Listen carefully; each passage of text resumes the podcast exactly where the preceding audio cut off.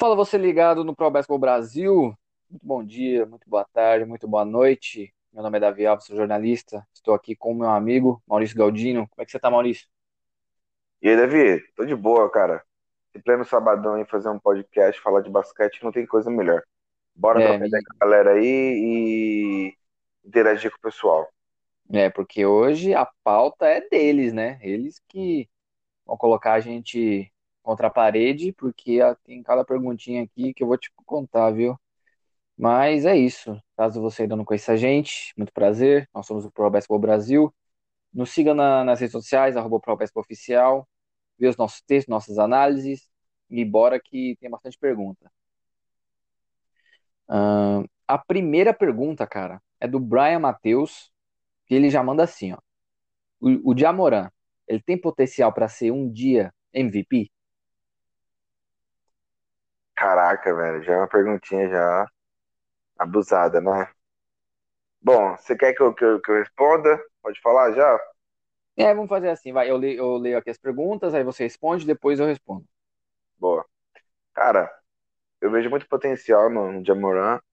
Eu já achei que na temporada passada ele foi muito bem, assim. Ele disputou com o Zion, né, para Rookie of the Year, me- mesmo o Zion ter jogado pouquíssimos jogos, para você ver o impacto que o Zion ainda tem na liga, pelo menos na mídia.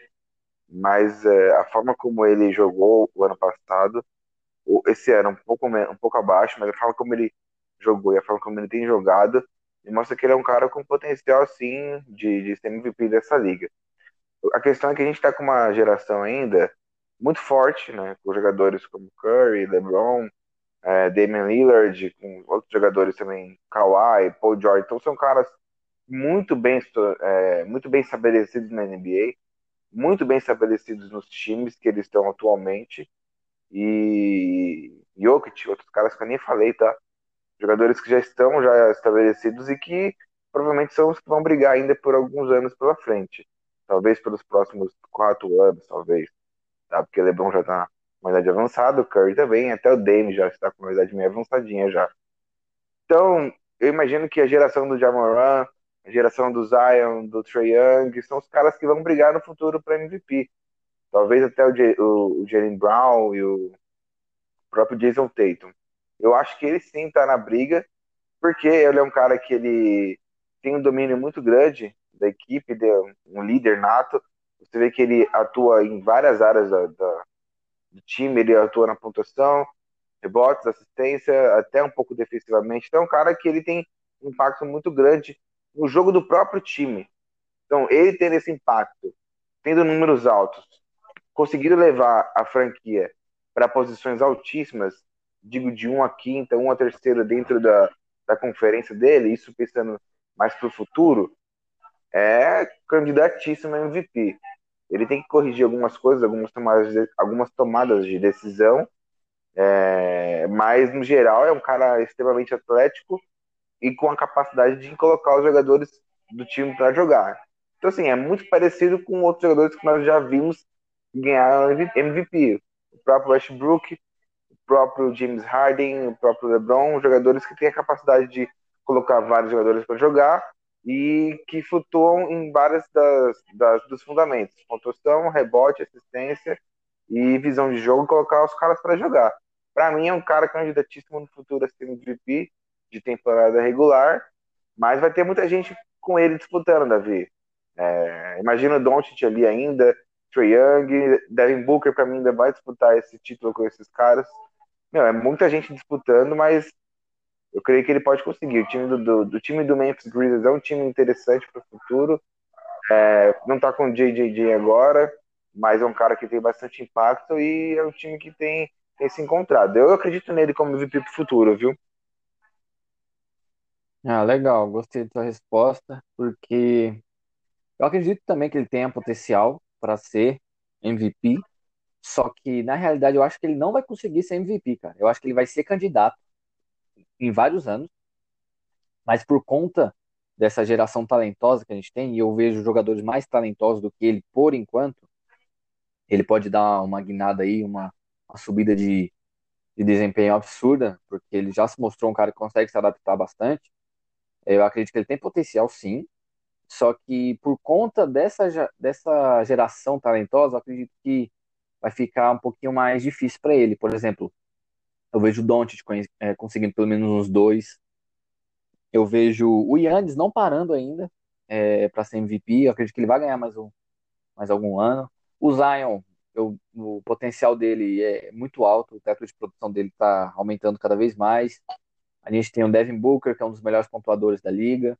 A gente tem o Trey Young, que provavelmente vai ser o Stephen Curry 2.0. A gente tem o Jason Tatum, o Jalen Brown, que mesmo acreditando mais no Jason Tatum, Jalen Brown também é um nome a ser considerado. Então, o Jamoran ele tem potencial pra caramba, gosto do estilo dele, jogador, um jogador muito atlético. Muitas pessoas comparam ele com o Westbrook, mas é, elas, elas têm um pouquinho de aversão ao nome do Westbrook, a essa comparação, como uma crítica. Mas a gente se esquece que o Westbrook, mesmo com todos os defeitos, é provavelmente o armador mais atlético que já passou pela NBA. Então, é uma comparação, acho que cabível, só que eu acho que o que muda é a eficiência do Jamoran e a habilidade de deixar o time jogar. Então, acredito que ele sim vai ter potencial, tem potencial no caso, mas não sei se ele vai conseguir ser. É, depende, vai depender muito também do, de como o time em geral do, do Memphis Grizzlies vai trabalhar nos próximos anos. Às vezes você pega é. o Grizzlies conseguindo montar uma equipe um pouco mais competitiva, que dê espaço para ele fazer um pouco mais, ficar menos sobrecarregado. Não que ele seja tão sobrecarregado, porque tem Dylan Brooks, tem vários caras interessantes, o próprio JJJ, que se mais uma peça importante, pode dar mais tranquilidade ou, ou dar mais calma para ele trabalhar o, o, basquete dele. E ele conseguisse se mostrar efe, é, é, ofensivamente efetivo e também defensivamente. É possível, mas é como você falou, tem muito cara bom jogando a gente nem falou, por exemplo, do, do Fox, do Sacramento, que é um cara também que acho que tem um potencial altíssimo, mas fica preso também na franquia. Acho que ele tá, tá evoluindo desde que entrou na NBA, mas você vê que faz alguma coisa puxa o cara, ele não consegue voar literalmente. Talvez era o que acontecia com o Devin Booker antes do Chris Paul e dos outros caras virem pro Phoenix Suns. Então, assim, ele vai ter disputa, vai ter que, vai ter que disputar com muita gente para conseguir MVP.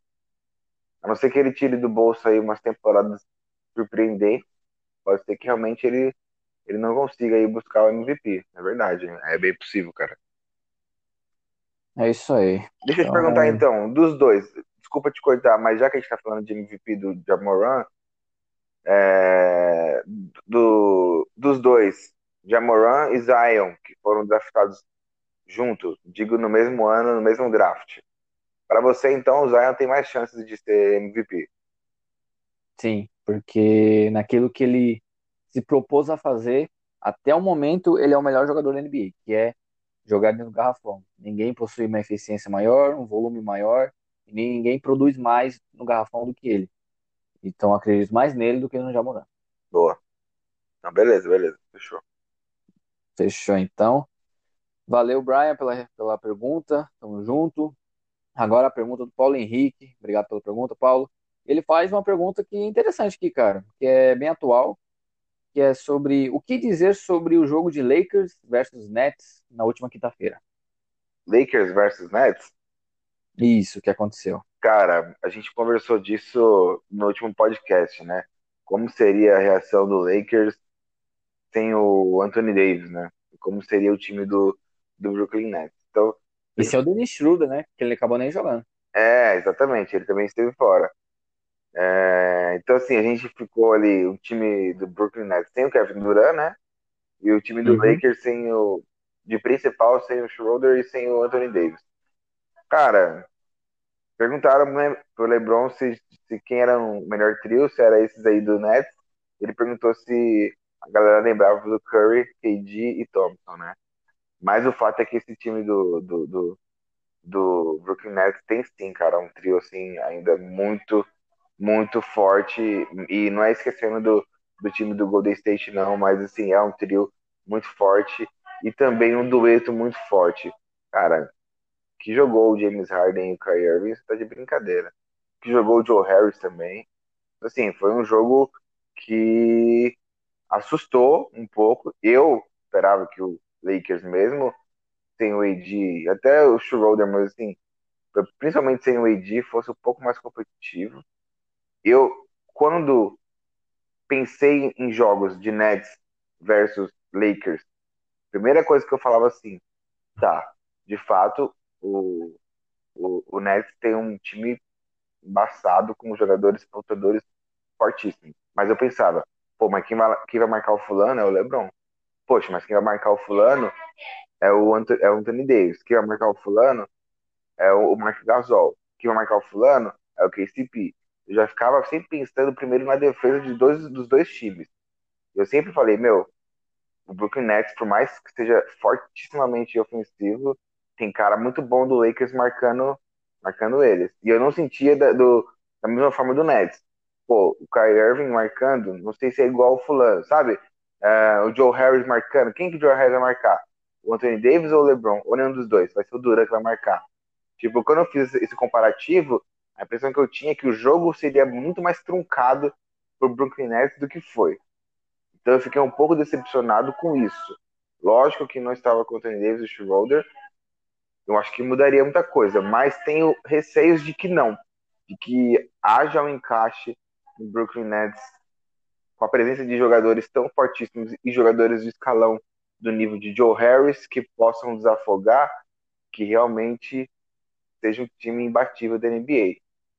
Fiquei um pouco decepcionado, mas sabendo que esse não era o jogo dos jogos. Estávamos, estávamos sem Duran, sem Anthony Davis e sem Schroeder.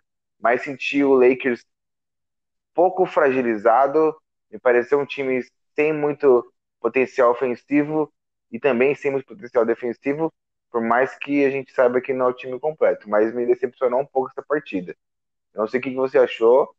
É... Individualmente, o LeBron não, não jogou mal, mas assim, não dava para pegar e bater James Harden com mais de 10, mais de 10 assistências, com, acho que ele fez mais de 20 pontos, 26, se não me engano. O Irving também cutucando o LeBron ali. Você via que ele estava buscando alguma forma de provocar ou tirar o LeBron do sério, imagino eu que seja só para fins de jogo, sabe? esperava um pouquinho. O Kuzma foi bem, mas esperava que, tipo, tivesse um pouco mais de impacto, já que não tinha ali o, o, o Davis e o Schroeder.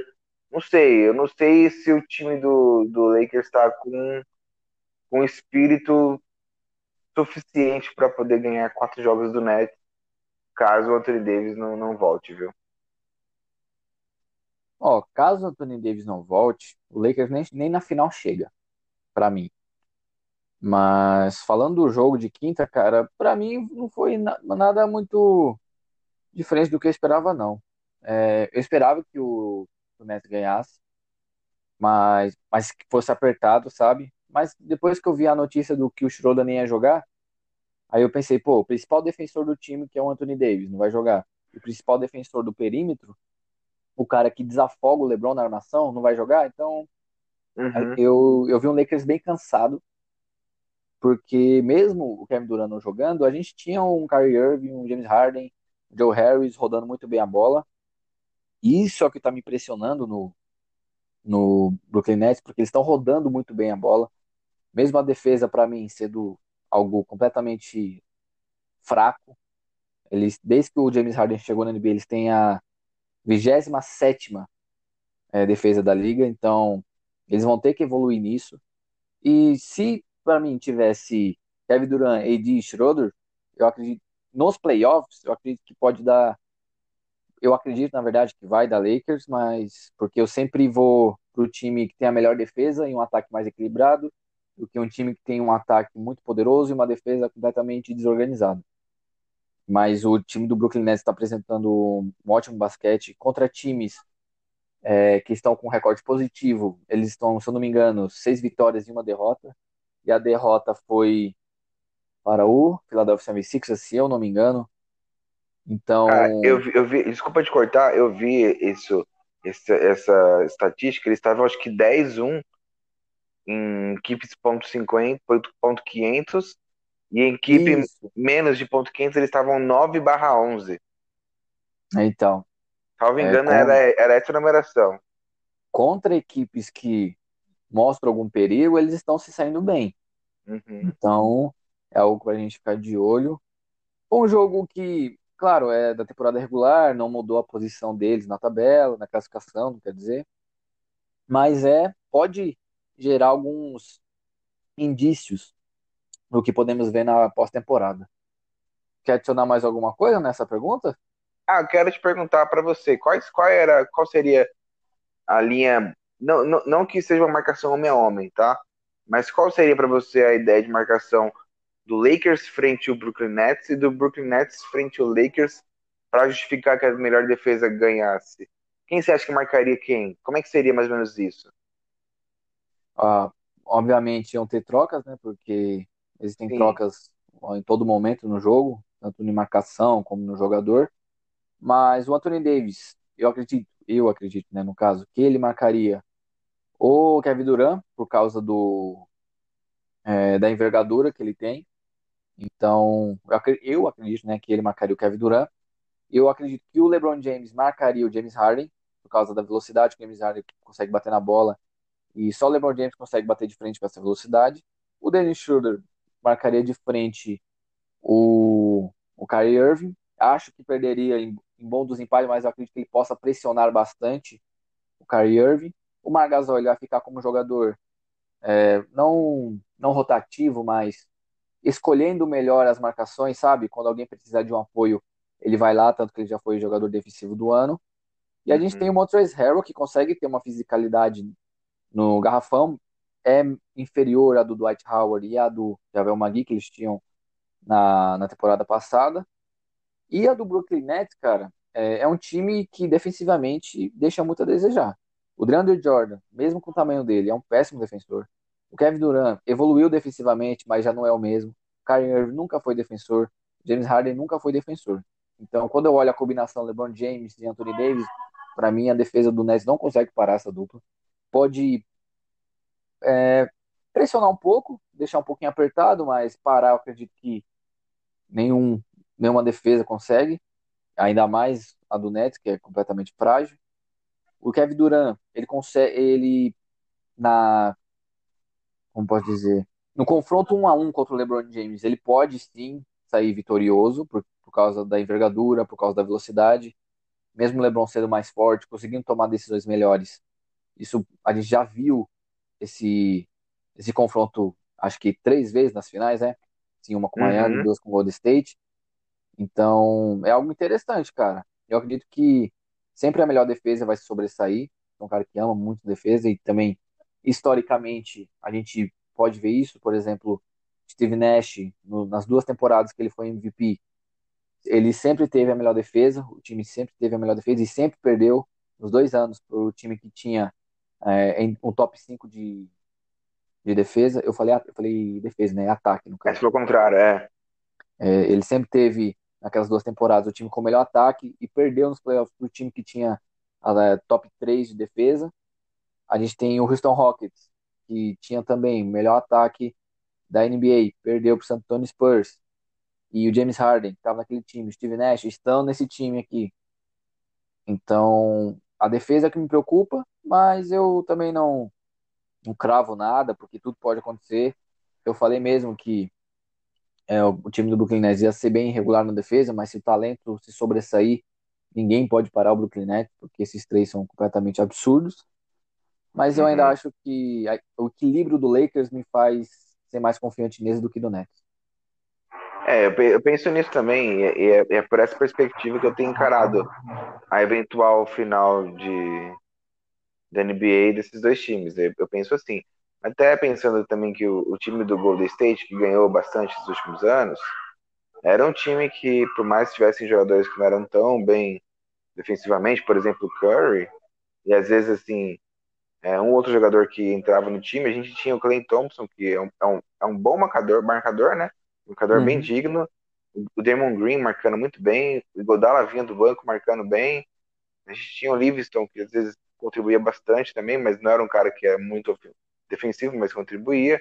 Então era um time que também que tinha uma, uma, uma base defensiva interessante também. Então, assim, olhando o time do Lakers, olhando a base que eles têm defensiva, realmente, assim, é possível acreditar que eles possam ganhar de quatro jogos do, do, do Brooklyn Nets. O problema é que a gente não sabe, cara. Às vezes os caras estão inspirados de uma forma que você pode marcar, você pode plantar na frente dos caras. E aí o Kyrie Irving mete 40 pontos do Durant também no mesmo, mesma partida.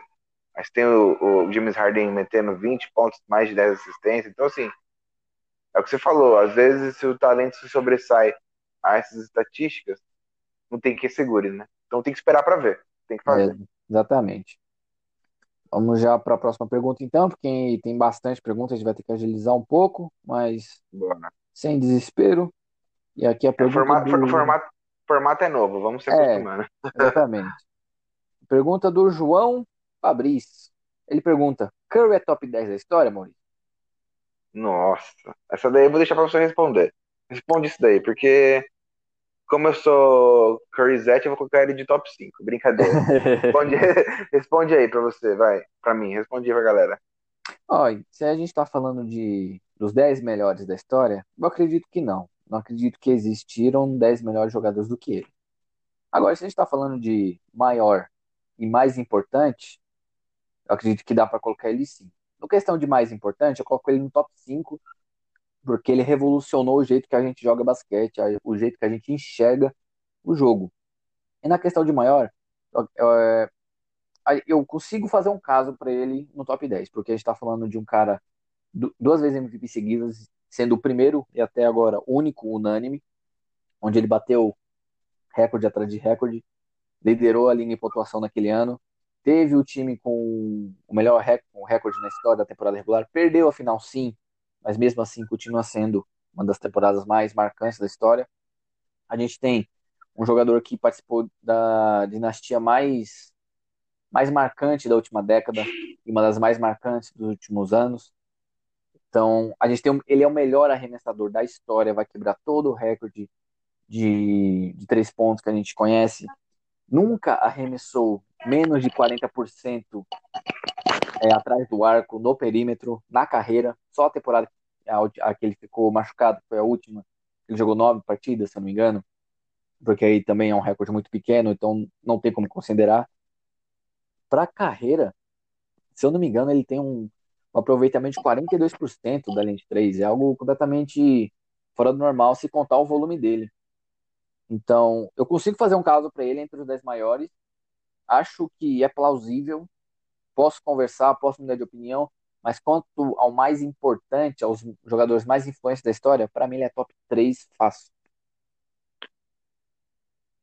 É, eu concordo com você. É difícil, cara, assim, pegar todo mundo que jogou e fazer um top 10, porque se eu, assim, é, teria que pegar todas as gerações mais pro, pro passado, desde 70 até, até agora, às vezes, se eu pegar os, pró os próprios jogadores mais atuais, ó, se eu pegar Tim Duncan, LeBron, uh, Kobe Bryant, já são três. Uh, se eu pegar Magic Johnson, Michael Jordan, já tô, já, já tô no quinto já, sabe? Mais cinco, já top 10. Será que cabe Shaquille O'Neal? Será que cabe o Curry no top 10? Eu não tenho certeza se cabe. Eu já vi, acho que, se não me engano, o Bleach Report fez um, um, um top acho que 100 jogadores, ele estava entre o, décimo e o décimo quinto, se eu não me engano. Eu acho que para mim talvez essa posição entre décimo e décimo quinto, não sei exatamente qual, e acho que ele estava acima do Duran. Eu acho que seja uma posição que seja mais mais a cara dele assim de, de top 10 all time, tá ligado? Porque realmente eu não tô nem falando agora de Karim do Jabbar, de outros caras também que são absurdos, é, que poderiam estar facilmente na lista. Então, até inclusive caras que eu não vi jogar, que a gente só tem aí pelas estatísticas e lógico pelos VTs, mas não é igual acompanhar uma temporada, ver, sentir o cara jogando, é diferente. Mas eu concordo plenamente disso que você falou. Eu lembro que eu tenho, eu posso estar muito equivocado, mas eu acho que eu vi uma certa entrevista ou fala do, do Stephen A. sobre o, o Curry estar na mesma prateleira do, do Michael Jordan, não no sentido de basquete jogado, de o cara ser ter esse impacto no, na, na, nos números, etc., mas o impacto que ele teve no jogo em como ele é jogado. Eu vou pegar e depois procurar esse vídeo, ver se é isso mesmo, e até deixar publicado na página para poder é, corroborar com o que eu estou dizendo para não falar besteira. Mas ele é um cara assim que tem muito impacto. Assim como, por exemplo, o Alan Iverson também teve muito impacto na geração, na época dele. Jogadores que realmente estão entre os maiores, mas talvez não entre os melhores. Eu concordo plenamente com as suas conclusões e faço das suas minhas palavras. Legal. E ele tem algo. É, um, eu vou falar um bônus e um ônus do caso dele. Porque, por exemplo, se a gente olhar. Vou falar aqui os 10 da minha cabeça, tá? É, Tá. maiores da história. Michael Jordan, LeBron James, Magic Johnson, Bill Russell, Will Chamberlain, Shaquille O'Neal, Larry Bird, Kareem Abdul-Jabbar. Não em ordem, tá? Kobe Bryant e Tim Duncan. Se a gente for parar pra Olha lá. pensar, se a gente for parar pra pensar, só tem o Magic Johnson de armador nesse time. Deu pra perceber? com o quê? Com, com- a altura de, de qualquer É, PF, né? exatamente. Aí, esse é o ônus, né? Porque o único armador que tem entre o top 10 é um cara que tem 2 metros e 3. Uhum. Então, é algo complicado da gente colocar. Mas também tem o caso que ele, ao lado do Isaiah Thomas, os únicos armadores é, de porte baixo que conseguiram levar um time ao título. O Isaiah Thomas no final da década de 80 e o Aham. Stephen Curry em 2015 sendo o melhor jogador. Ah, mas o Iguodala ganhou o prêmio de final de MVP, que não sei o quê, o Curry é pipoca. Desculpa, isso pra minha criancice, todo mundo sabe que aquele jogo girava em torno do Curry, que ele era o melhor jogador, que o Iguodala ganhou aquele prêmio pura narrativa por ter é, parado um pouco o LeBron James, porque o LeBron James teve média de 34 pontos naquela série. Então, é, um dos, é uma das decisões mais equivocadas, ao meu ver, da NBA dar o prêmio de fina- Finals MVP pro Iguodala. Mesma coisa que fizeram com Larry Bird na década de 80, que deram pro Cedric Maxwell em 81, sendo que o Larry Bird era claramente o melhor jogador daquele time e só ganhou porque o Cedric, o Cedric Maxwell teve mais pontos do que o Larry Bird, e eu odeio essa, esse conceito de que o basquete se resume a quem faz mais pontos, só se resume em pontos. O basquete é muito mais do que isso, é passe, é defesa, é estratégia, é tudo isso. Então, ele tem esse lado para ele. Mas eu acho que é discutível, cara. Acho que é discutível. E a, Boa. e a pergunta continua nele, agora do Wilson Souza. Obrigado, Wilson, pela pergunta. Ele faz uma pergunta assim, ó. O Curry vem para 50, 40, 90? Para quem não sabe, 50, 40, 90, ele quer dizer 50% de aproveitamento nos field goals, 40% de aproveitamento no perímetro e 90% de, apro de aproveitamento no lance livre. Isso é chamado clube do 50, 40, 90, onde alguns seletos jogadores tiveram esse desempenho é, do, mais, do mais alto escalão de eficiência na NBA. Estão entre eles Larry Bird duas vezes, Mark Price, Red Miller, Steve Nash quatro vezes, Dirk. Nowitzki, Kevin Durant, Stephen Curry em 2016 e Malcolm Brogdon em 2019. Então, é um seleto grupo de jogadores que fizeram isso. E o Curry pode repetir isso, porque ele está numa temporada com números equivalentes à temporada de MVP unânime dele. E eu vou perguntar para você, cara, ele vem para 50, 40, 90? Cara, para temporada regular, eu creio que pode sim. Eu- da última vez que eu tinha visto, alguns jogos atrás, tá? Eu não lembro o field goal dele como tava, mas se eu, nem- se eu não me engano, os três, os- as bolas de três, ele tava com 43%, alguma coisa. E de lance livre ele tava, acho que acima dos 90. Assim, eu sinto ainda, Davi e galera, que o, o Curry ele ainda tem alguma dificuldade jogando com alguns times específicos que são para mim os times mais fortes da NBA. Eu acho que ele sofre muito quando joga, às vezes quando, por exemplo, jogou agora com Miami Heat, eu achei que ele sofreu, sofre quando joga contra Clippers, sofre quando joga com times um pouco mais fortes, e eu vejo que o, o aproveitamento dele diminui um pouco, assim, às vezes até consideravelmente. Mas em geral, não. Em geral, ele tá conseguindo ter ótimo aproveitamento. Então, se a gente pensar só em temporada regular e pensar que tem muito time aí que não vai disputar vaga ou que vai estar bem, bem, bem ruim das pernas, cara, pelo volume de jogo que ele tem, pelo volume de jogo que, o- que, que, que o Golden State dá para ele através do próprio Green, eu imagino que ele tem como chegar assim para para 50, 40, 90. É possível.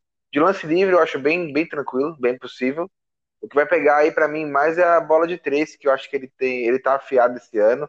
Ele tava, ele chegou a estar com 43, se não me engano, a temporada dele melhor foi de 45 ponto alguma coisa, que ele teve o melhor desempenho de bola de três. E se ele mantiver pelo menos os 41, 42 já vai ser interessante.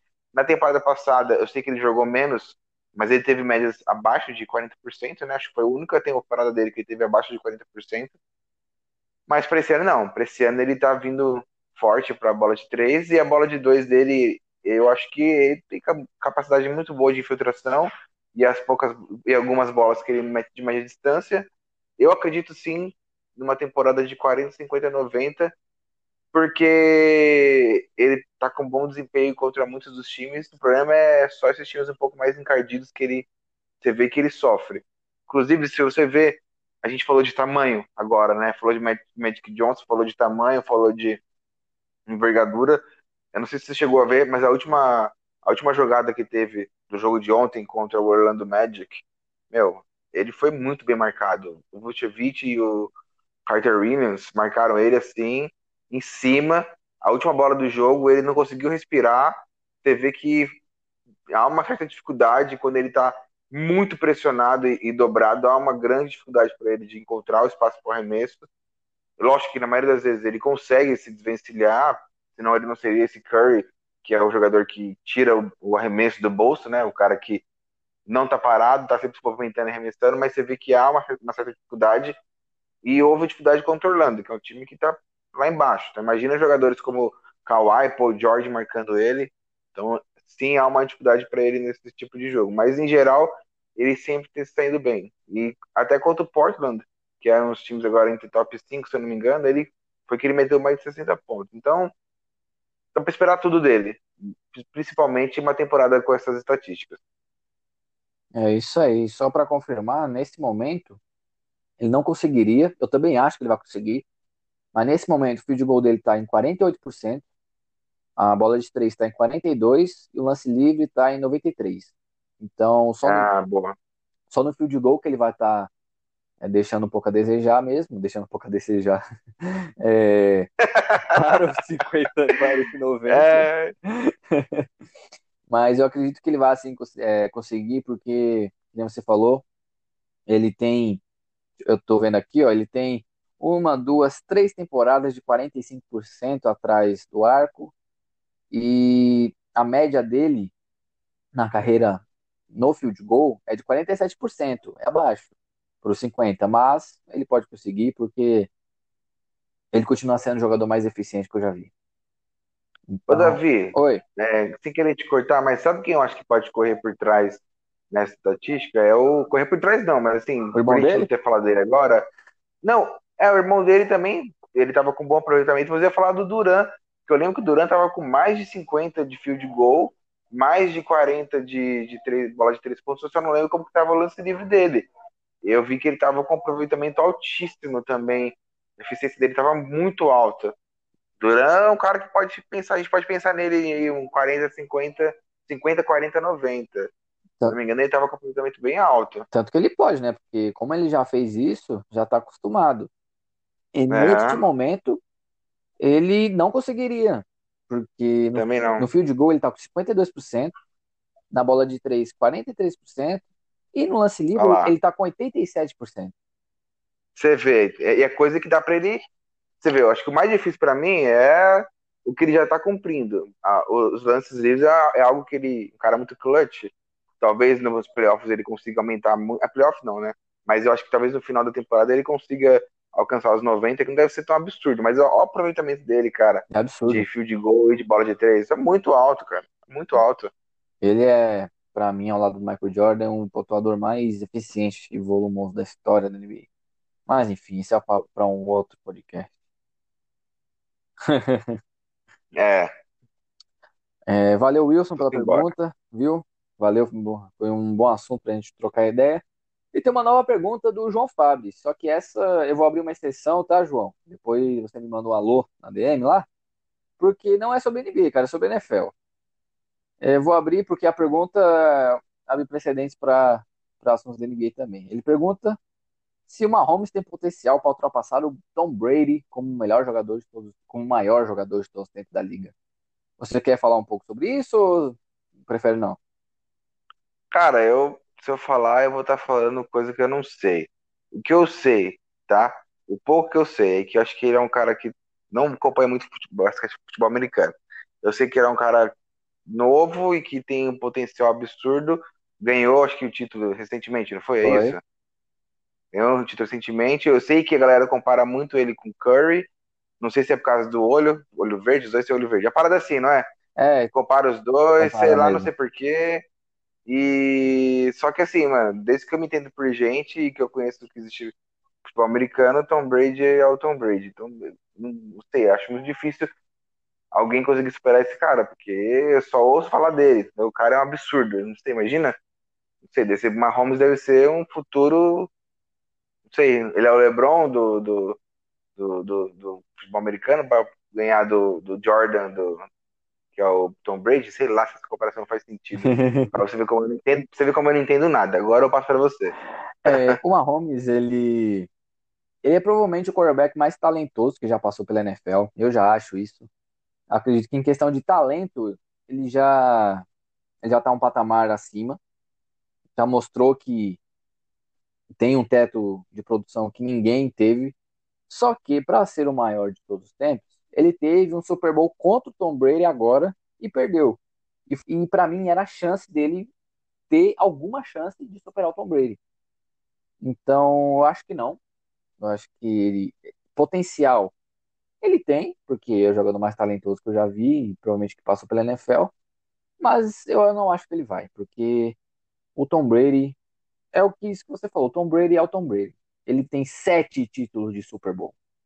Então, é algo completamente sem precedentes. Ele tem mais título que qualquer time, qualquer equipe, qualquer franquia da NFL. Sozinho. Então, para não, alongar, não alongar muito, eu, eu acredito que ele não vai passar. E eu fico triste com isso, porque eu sempre gosto de ver os melhores de todos os tempos, é, na minha época. E eu tô vendo também o Tom Brady, mas eu gostaria de ver, eu sempre gosto de ver as lendas sendo ultrapassadas. E eu, eu quero que o LeBron passe, na, na, maioria, na mente das pessoas, Michael Jordan, e também quero que ele passe, é, que alguém passe ele depois, pra gente ver mais grandeza, mais genialidade ainda. Mas como eu estava falando aqui para o Maurício no offline, eu sou o cara me, eu sou o cara menos saudosista que vocês vão conhecer. O caminho esporte só evolui.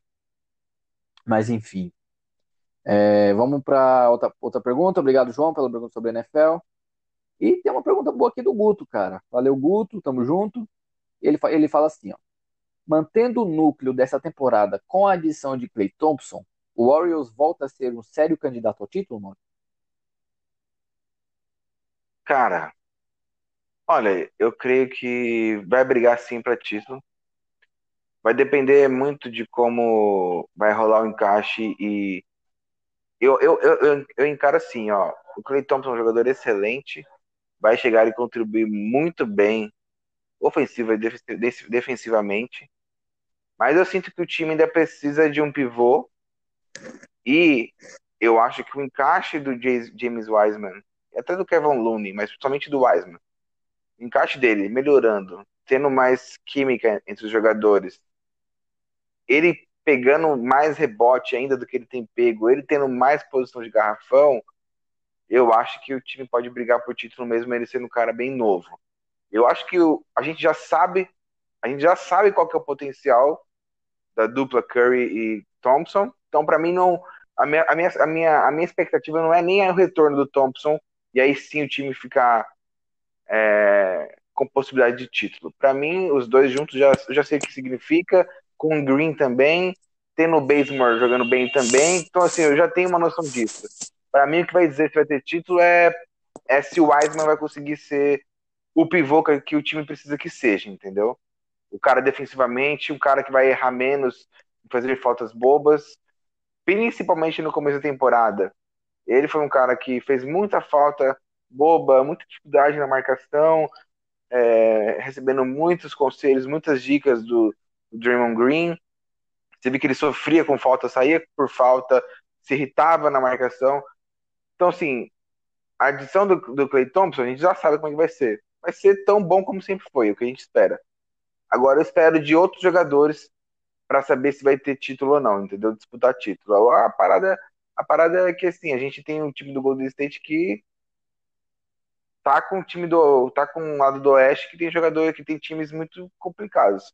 Então, assim, imaginar que o Golden State ainda vai pegar o próprio Lakers, o Golden State é um time menor com menos menos fisicalidade e o Lakers ali com Anthony Davis, com LeBron, Kuzma, o próprio Gasol, jogadores altos, fortes. Então, assim, vai ser uma disputa diferente, mas a volta do Thompson e tendo o James Wiseman ali um pouquinho mais com um pouquinho mais de malandragem, com um pouquinho mais de minutagem, eu acho que dá para brigar sim, viu? Eu acho que dá pra brigar. Tá, tá, tá entre os top 8 agora, tem um dos melhores jogadores do time. Então, você imagina adicionando ele, com certeza vai vai disputar pelo menos final, pelo menos finais de conferência, eu acho que pode disputar, viu? O, penúltimo round e último round da conferência, isso eu realmente assim, realmente acho que tem grandes chances. Agora, às vezes você pega um time como o Brooklyn Nets do outro lado, fica complicado, né, Davi? Difícil, você tem que ter uma defesa muito boa para bater de frente com esse time. Até o próprio Lakers, que a gente acha que é uma das melhores defesas e que pode chegar batendo de frente, a gente tem receio de não aguentar. Imagina o time como, como o Golden State, né? Então, assim, difícil o título, mas para brigar, pode brigar, lógico, com certeza. É, eu também acredito que eles podem brigar, até porque com a adição do Clay Thompson, eles teriam de volta a, a, a melhor dupla de arremessadores da história da NBA mas defensivamente eles iam de, eu acredito que eles iam deixar a desejar, mas não deixam de ser candidatos, igual o Brooklyn Nets é agora. Mesmo com a defesa, o ataque se sobressai. Eu acredito que isso pode acontecer com eles. Draymond Green pode dar uma sustância é, defensiva para eles, mas candidatos eles, eles vão ser. Não acredito que ganhariam, mas, claro, depende muito de qual jogador for para eles, qual escolha de draft eles vão ter, mas eu acredito que candidato eles vão ser sim.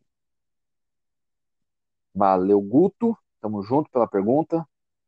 É, e o Gui Silva, ele manda aqui, Maurício. Dame, Dame Lillard, ser franchise player ou deixar o Portland para tentar o anel? Qual que é a melhor é, situação para o nosso Dame Dalla? Nossa, que treta, meu. E, e, esse é um. Mano, cara, Dame joga muito, cara. Lillard joga muita bola. É, eu até vi esses dias que o Stephanie falou assim que tava até pedindo desculpa por falar tão pouco dele. O cara é muito bom, cara é muito bom jogador. Tem um range muito bom. Sim, ele é um cara que você vê que remete qualquer lugar da, da quadra. É, teve até umas partidas de, do, do Portland contra o Warriors que tava ele metendo bola de três, o Steph Curry metendo bola de três e ele metendo bola de três, assim, aquela treta em, entre os dois individualmente. Mas o Dame é um jogador, Davi, que me parece muito amante da franquia, sabe? É um jogador muito leal, me parece. E até agora eu não senti o Portland não sendo leal a ele. Entende? Essa lealdade parece mútua. E eu acho que por isso ele tem um, nele um, uma vontade de fazer dar certo na franquia, sabe? Ele quer fazer dar certo ali em Portland. Eu acho que ele não quer sair, ele quer que montem um time em volta dele, que montem um time em volta dele para ele ser melhor, entendeu? Mas a gente tem vários jogadores que passaram por situações parecidas como a dele e que não ganharam título, ficaram só no quase. Poderia, por exemplo, ser o caso do, do James Harden, que por mais que tivesse saído do OKC, passou alguns anos no Houston e ficou lá, ficou lá e não ganhou, né? Poderia ser o caso do Dirk Nowitzki, caso não tivesse ganhado aquele título do, do Miami Heat, ele poderia ter ficado a carreira inteira e não ter ganhado nenhum título ali. Então, assim, não é à toa que alguns jogadores vão procurando oportunidades, procurando times, procurando parceiros de time que possam fazer ele ser melhor, evoluir, para ir buscar um título. Acho que muita coisa acontece até chegar a esse ponto. E o jogador, quando ele descaradamente faz isso, sofre muita pressão. O que aconteceu isso com Duran, né? de alguma forma aconteceu com o LeBron também. É, eu acho que com o LeBron foi um pouco diferente, porque ele levou o Cleveland para lugares também diferentes, mas não teve aquela questão de perder para o Warriors, etc. Sabe aquela coisa da temporada seguinte, ir para o time que era o melhor, etc. Não, não teve igual do LeBron, mas também teve uma saída para procurar ganhar um, um, um campeonato. Então, assim, eu, pessoalmente, se eu se eu fosse o Damian Lillard, eu exigiria um pouco mais da franquia de Portland, tá? Do, dos Blazers. Exigiria que montasse um time um pouquinho mais competitivo. E eu, Maurício, caso eu visse que estou perto de chegar no fim da minha carreira, sem chance de ganhar título, dei tudo que eu tinha para dar para a franquia, eu iria atrás de um time é, em que eu pudesse ter oportunidade de realmente buscar um título da NBA, buscar um anel. Não acho que isso é vergonha, não acho que isso é feio. Acho que é você querer ganhar o título e você tem todo o direito de, como jogador, querer deixar não só o legado para a franquia, para a cidade, que os caras fazem isso, mas ter a, a, a, felicidade de ganhar o título. E eu, eu, eu penso nesse, nesse lado e eu faria isso, sabe? Pô, faltam, sei lá, três, quatro anos de carreira, mas ainda estou em alto nível, sabe? Ou, ou, eu sei que vão faltar daqui a pouco só quatro anos, mas não em alto nível. Eu buscaria, sim, um time que pudesse me dar oportunidade. E até que eu vi uma entrevista, para finalizar, que às vezes eu falo muito. Eu vi uma entrevista de que parece que o Derrick Rose chegou no coach é, do Detroit e falou para ele assim, coach, eu tenho pouco ainda para poder minhas pernas acho que não aguentam muito ainda. Foi coisa parecida com isso. Ah, minhas pernas não aguentam muito. Já, tipo, já tá acabando já meu fôlego. E eu queria ir para um time que eu vou disputar playoff, etc. E que acho que é do N Case, né?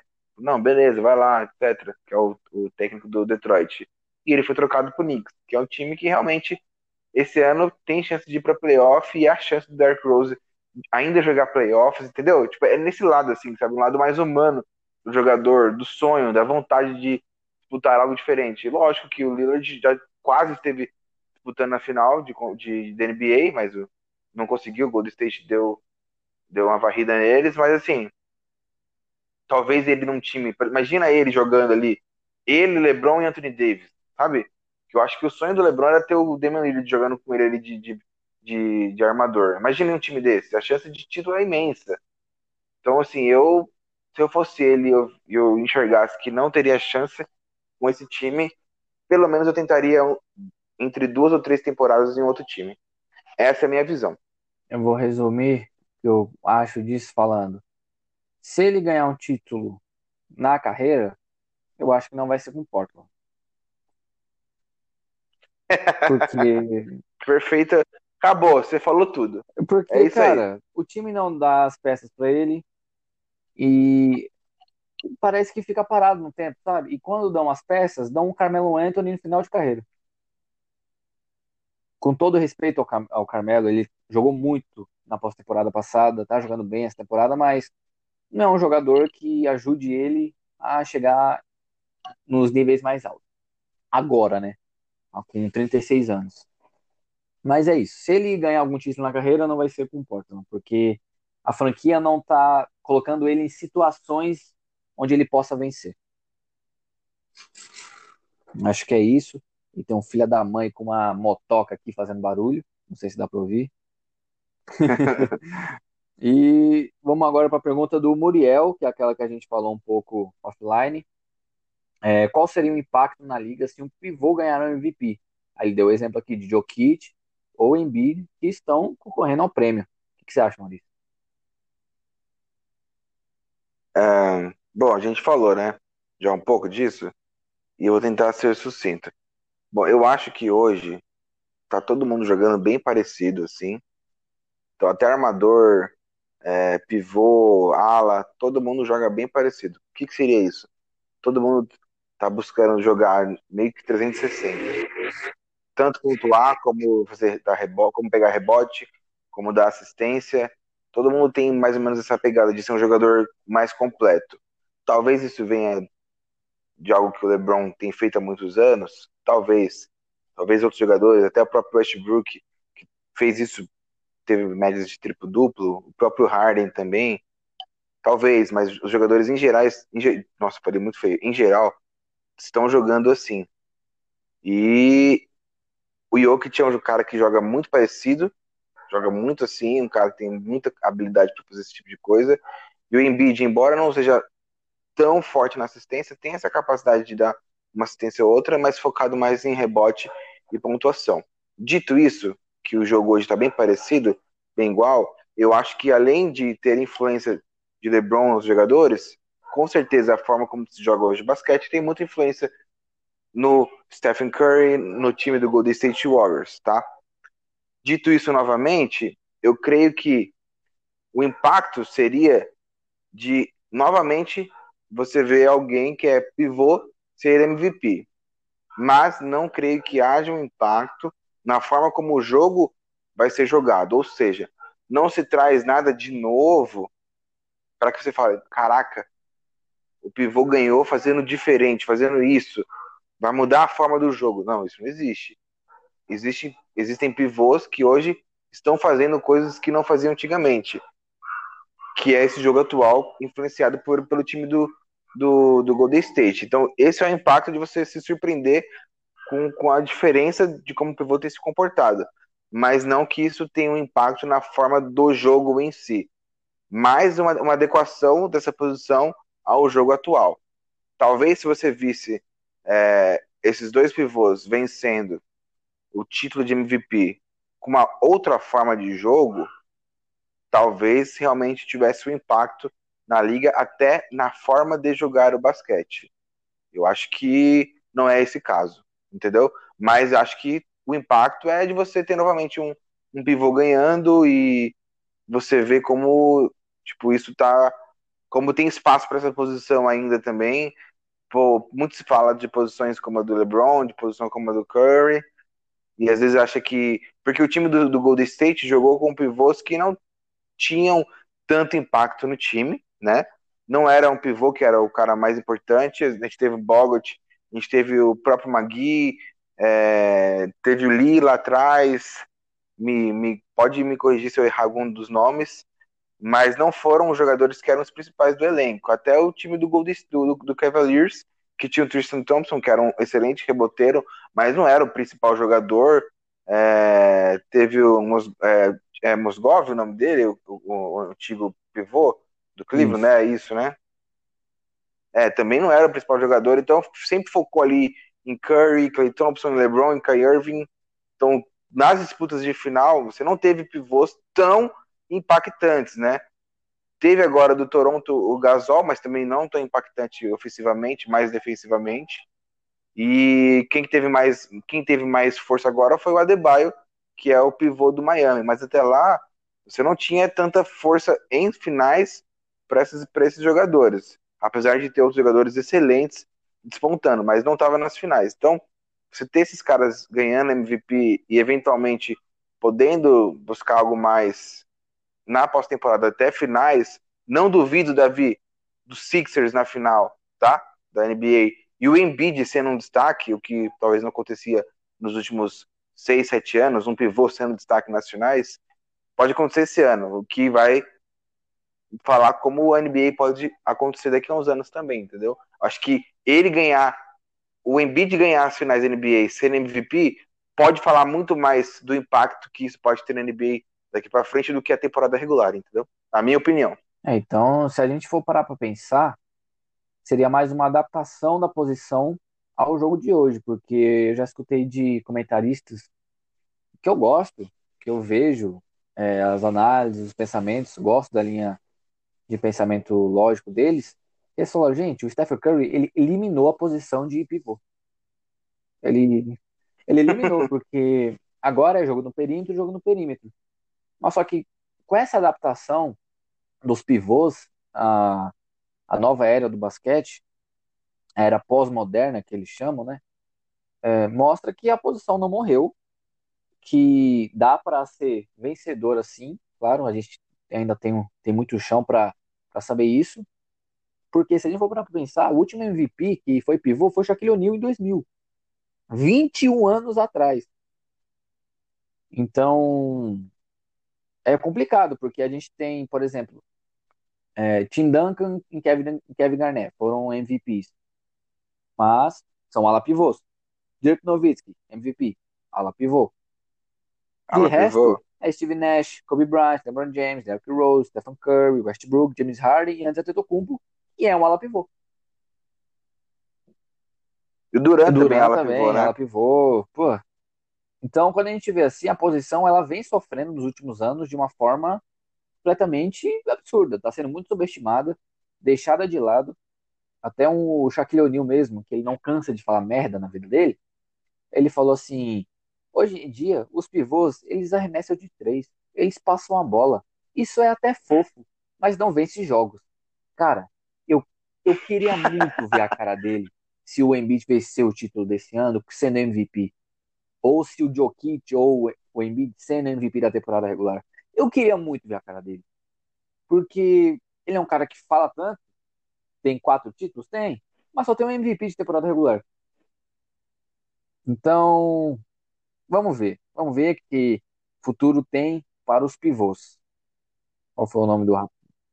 É, é, até, desculpa te cortar, mas assim, eu ia ficar bastante surpreendido tendo o Embiid levando os Sixers para título e sendo MVP de finais e mantendo essas médias. Cara, ele vai se estabelecer de uma forma muito interessante na NBA, vai dar uma confiança absurda e pode até mostrar uma nova era, por que não, entendeu? O Curry tá envelhecendo, não é todo mundo que joga que nem o Curry, que joga que nem o Golden State, o LeBron tá envelhecendo e o Embiid tá aí para talvez dominar, dominar a NBA junto com o Jokic, entendeu? Por que não dois pivôs sendo os principais? Eu sei que a gente tem Doncic, tem um monte de cara, mas esses dois, eles são muito acima da média, Davi. Por que não imaginar que nos próximos anos a gente pode ter dois pivôs como os caras mais importantes da NBA, sabe? É, Por que não, entendeu? A gente nunca sabe o que vai acontecer. Ninguém esperava a evolução que teve nos últimos cinco anos com o Stephen Curry. Por que, que a gente não pode também estar vivendo Aham, uma revolução na posição de pivô também? Então, Exato. Seria genial, seria muito legal para a narrativa dos é, próximos anos. Seria já um contraponto, né? Seria já o contraponto para a última geração, entendeu? E é, é, disso que vive o esporte exatamente. também, né? Então, é isso. A gente vai ter que acompanhar alguns anos ainda para ver isso, mas valeu, Muriel. Tamo junto pela pergunta. E tem agora a pergunta que vai ser uma, a resposta vai ser acho que um pouco mais enxuta, porque o 97 Vini Vini, Vini Vini Vini, ele mandou aqui quais as chances do Golden State para a temporada e Curry para MVP. É, são remotas. É isso. Perfeito. É, são Baixas. baixas. Não tenho muito o que dizer, não. Tem jogadores à frente na briga de MVP e tem times à frente do Golden State para vencer o título. Na própria conferência. Mano, Golden State, Golden State vai disputar, Golden State vai disputar vaga por playoff. Vai disputar Exatamente. vaga para título. Infelizmente, entendeu? Essa Isso é a aí, verdade. valeu Vini Vini pela pergunta. E agora tem a pergunta do Ariel. Ele, é uma pergunta que é boa. Lakers segue como favorito para você, Maurício? Cara, pra mim sim, tá? Anthony Davis saudável, Schroeder saudável. Pra mim, Lakers é favorito pra título. Pô, mas tem o Brooklyn Nets com um dos maiores trios da história, mais de 80 pontos, que é mais do que fez KD, Stephen Curry e Klay Thompson. Isso. Mas não é fácil você botar os três pra fazer 80 pontos em cima de Anthony Davis, LeBron James, KCP, Schroeder, Mark Gasol, Montrezl Harrell. Não é fácil botar esse cara fazer 80 pontos em cima Cara, dele, entendeu? Eu tô me É o que a gente já sentindo, falou. Defesa é muito sentindo importante. ofendido por você não ter citado Caro Show. É, sim, cara, o show é um defensor Exatamente. excelente, Todo mundo tá? brinca, mas Eu vacilei de não ter citado, tá? É, eu vacilei de não ter citado ele, com certeza. Ele é muito bem, ele vai muito bem, dá trabalho sim, tá? Ele é muito bom defensivamente. Você acha que todos os jogos, esses três vão meter média de 80 pontos em cima dele- deles todos? Não vai, cara. Não vai. Na minha opinião, assim, não vai. É lógico que é opinião, é achismo, é supor, pensar no futuro. Eu acho que não, que não vai conseguir. Pode conseguir eu queimar a língua e errar tudo? Pode conseguir. Mas como a gente dá uma opinião do que a gente acha, Eu acho que não vai, entendeu? Meter tanto ponto assim. Não tem como, assim. É a defesa do Lakers é muito boa e é isso que faz eles serem favoritos, entendeu? Se o Brooklyn Nets tivesse na Conferência Oeste, eu poderia até falar, meu, vai ser meio complicado, etc. É porque a gente tá falando de título, né? Se fosse de conferência, aí eu traria a briga contra Utah, contra, contra Clippers. Como a gente tá falando de título, eu já passei da fase de que eles vão ganhar ou não do Utah e do, e do, e do Clippers, entendeu? Já passei disso aí, eu não vou nem falar disso. Se fosse para brigar, é, é, favorito por conferência, aí eu falaria, é favorito para conferência e, fala, e fazia comparação, e faria comparação com Utah e com Clippers. Como a gente está falando direto para títulos, eu já fui direto para quem vai ser o opositor para mim nas finais da NBA. Agora, se a gente falar de, de, de favoritismo para conferência, eu acho que até o favoritismo pode ser é, maior ou menor, mas que seria mais disputado aqui, tipo, brigar entre Utah e Clippers do que exatamente com, com o Brooklyn Nets. Talvez, posso estar errado, tá? Porque a gente, se a gente pensar no, no time do Clippers acertando o que errou ano passado, Davi, tomando a virada do, do, do Dallas, se acertar o que tinha que acertar, tendo Kawhi ou George, né, e outros jogadores extremamente confiantes, talvez seja mais difícil ganhar do Clippers do que do Brooklyn, por causa da defesa do Clippers, não sei. Será que os ajustes foram feitos a ponto do Clippers ser um time mais perigoso que o Nets? Não sei, só o tempo vai dizer isso aí. Vai ter que ver como vai ser o jogo entre Clippers e Lakers. Tem mais história? Tem mais emoção? São os dois times da cidade? Sim. Talvez, emocionalmente falando, seja mais difícil? Talvez. Então, assim, não é só jogador para jogador. Existe toda uma história para ser contada atrás de um, de um duelo, né? Então, assim, existe muita coisa em conferência para acontecer até chegar nas finais, né? É isso aí.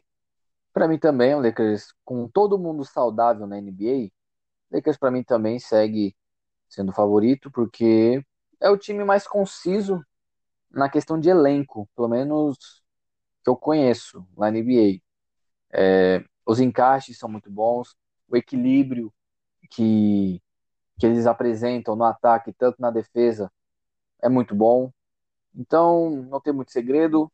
Claro, o, Marce o Marcelo, estou chamando que você é seu irmão. É, tanto que o Maurício falou na questão de temporada regular, de playoffs, tanto porque o Lakers pode acabar não sendo o primeiro colocado na temporada regular. É completamente possível. Então, essa é a minha resposta, essa é a nossa resposta. Lakers segue como favorito? Sim. Enquanto LeBron James e Anthony Davis ficarem saudáveis, sim. Valeu, Ariel. Davi, só fazer uma, só fazer uma observação, desculpa te cortar, mas existe um papo, né, de, do André Drummond poder ir para alguns dos times aí, Golden State Warriors, Toronto, o próprio Lakers. Eu fico imaginando o Drummond jogando Nossa. nesse Lakers aí, Anthony Davis, do LeBron, aí, cara, é, e ele, e ele sabe pontuar também, ele não é um cara a ver só a cesta não, viu? Então, assim, ele, nesse time aí do Lakers, o favoritismo sobe de uma forma é.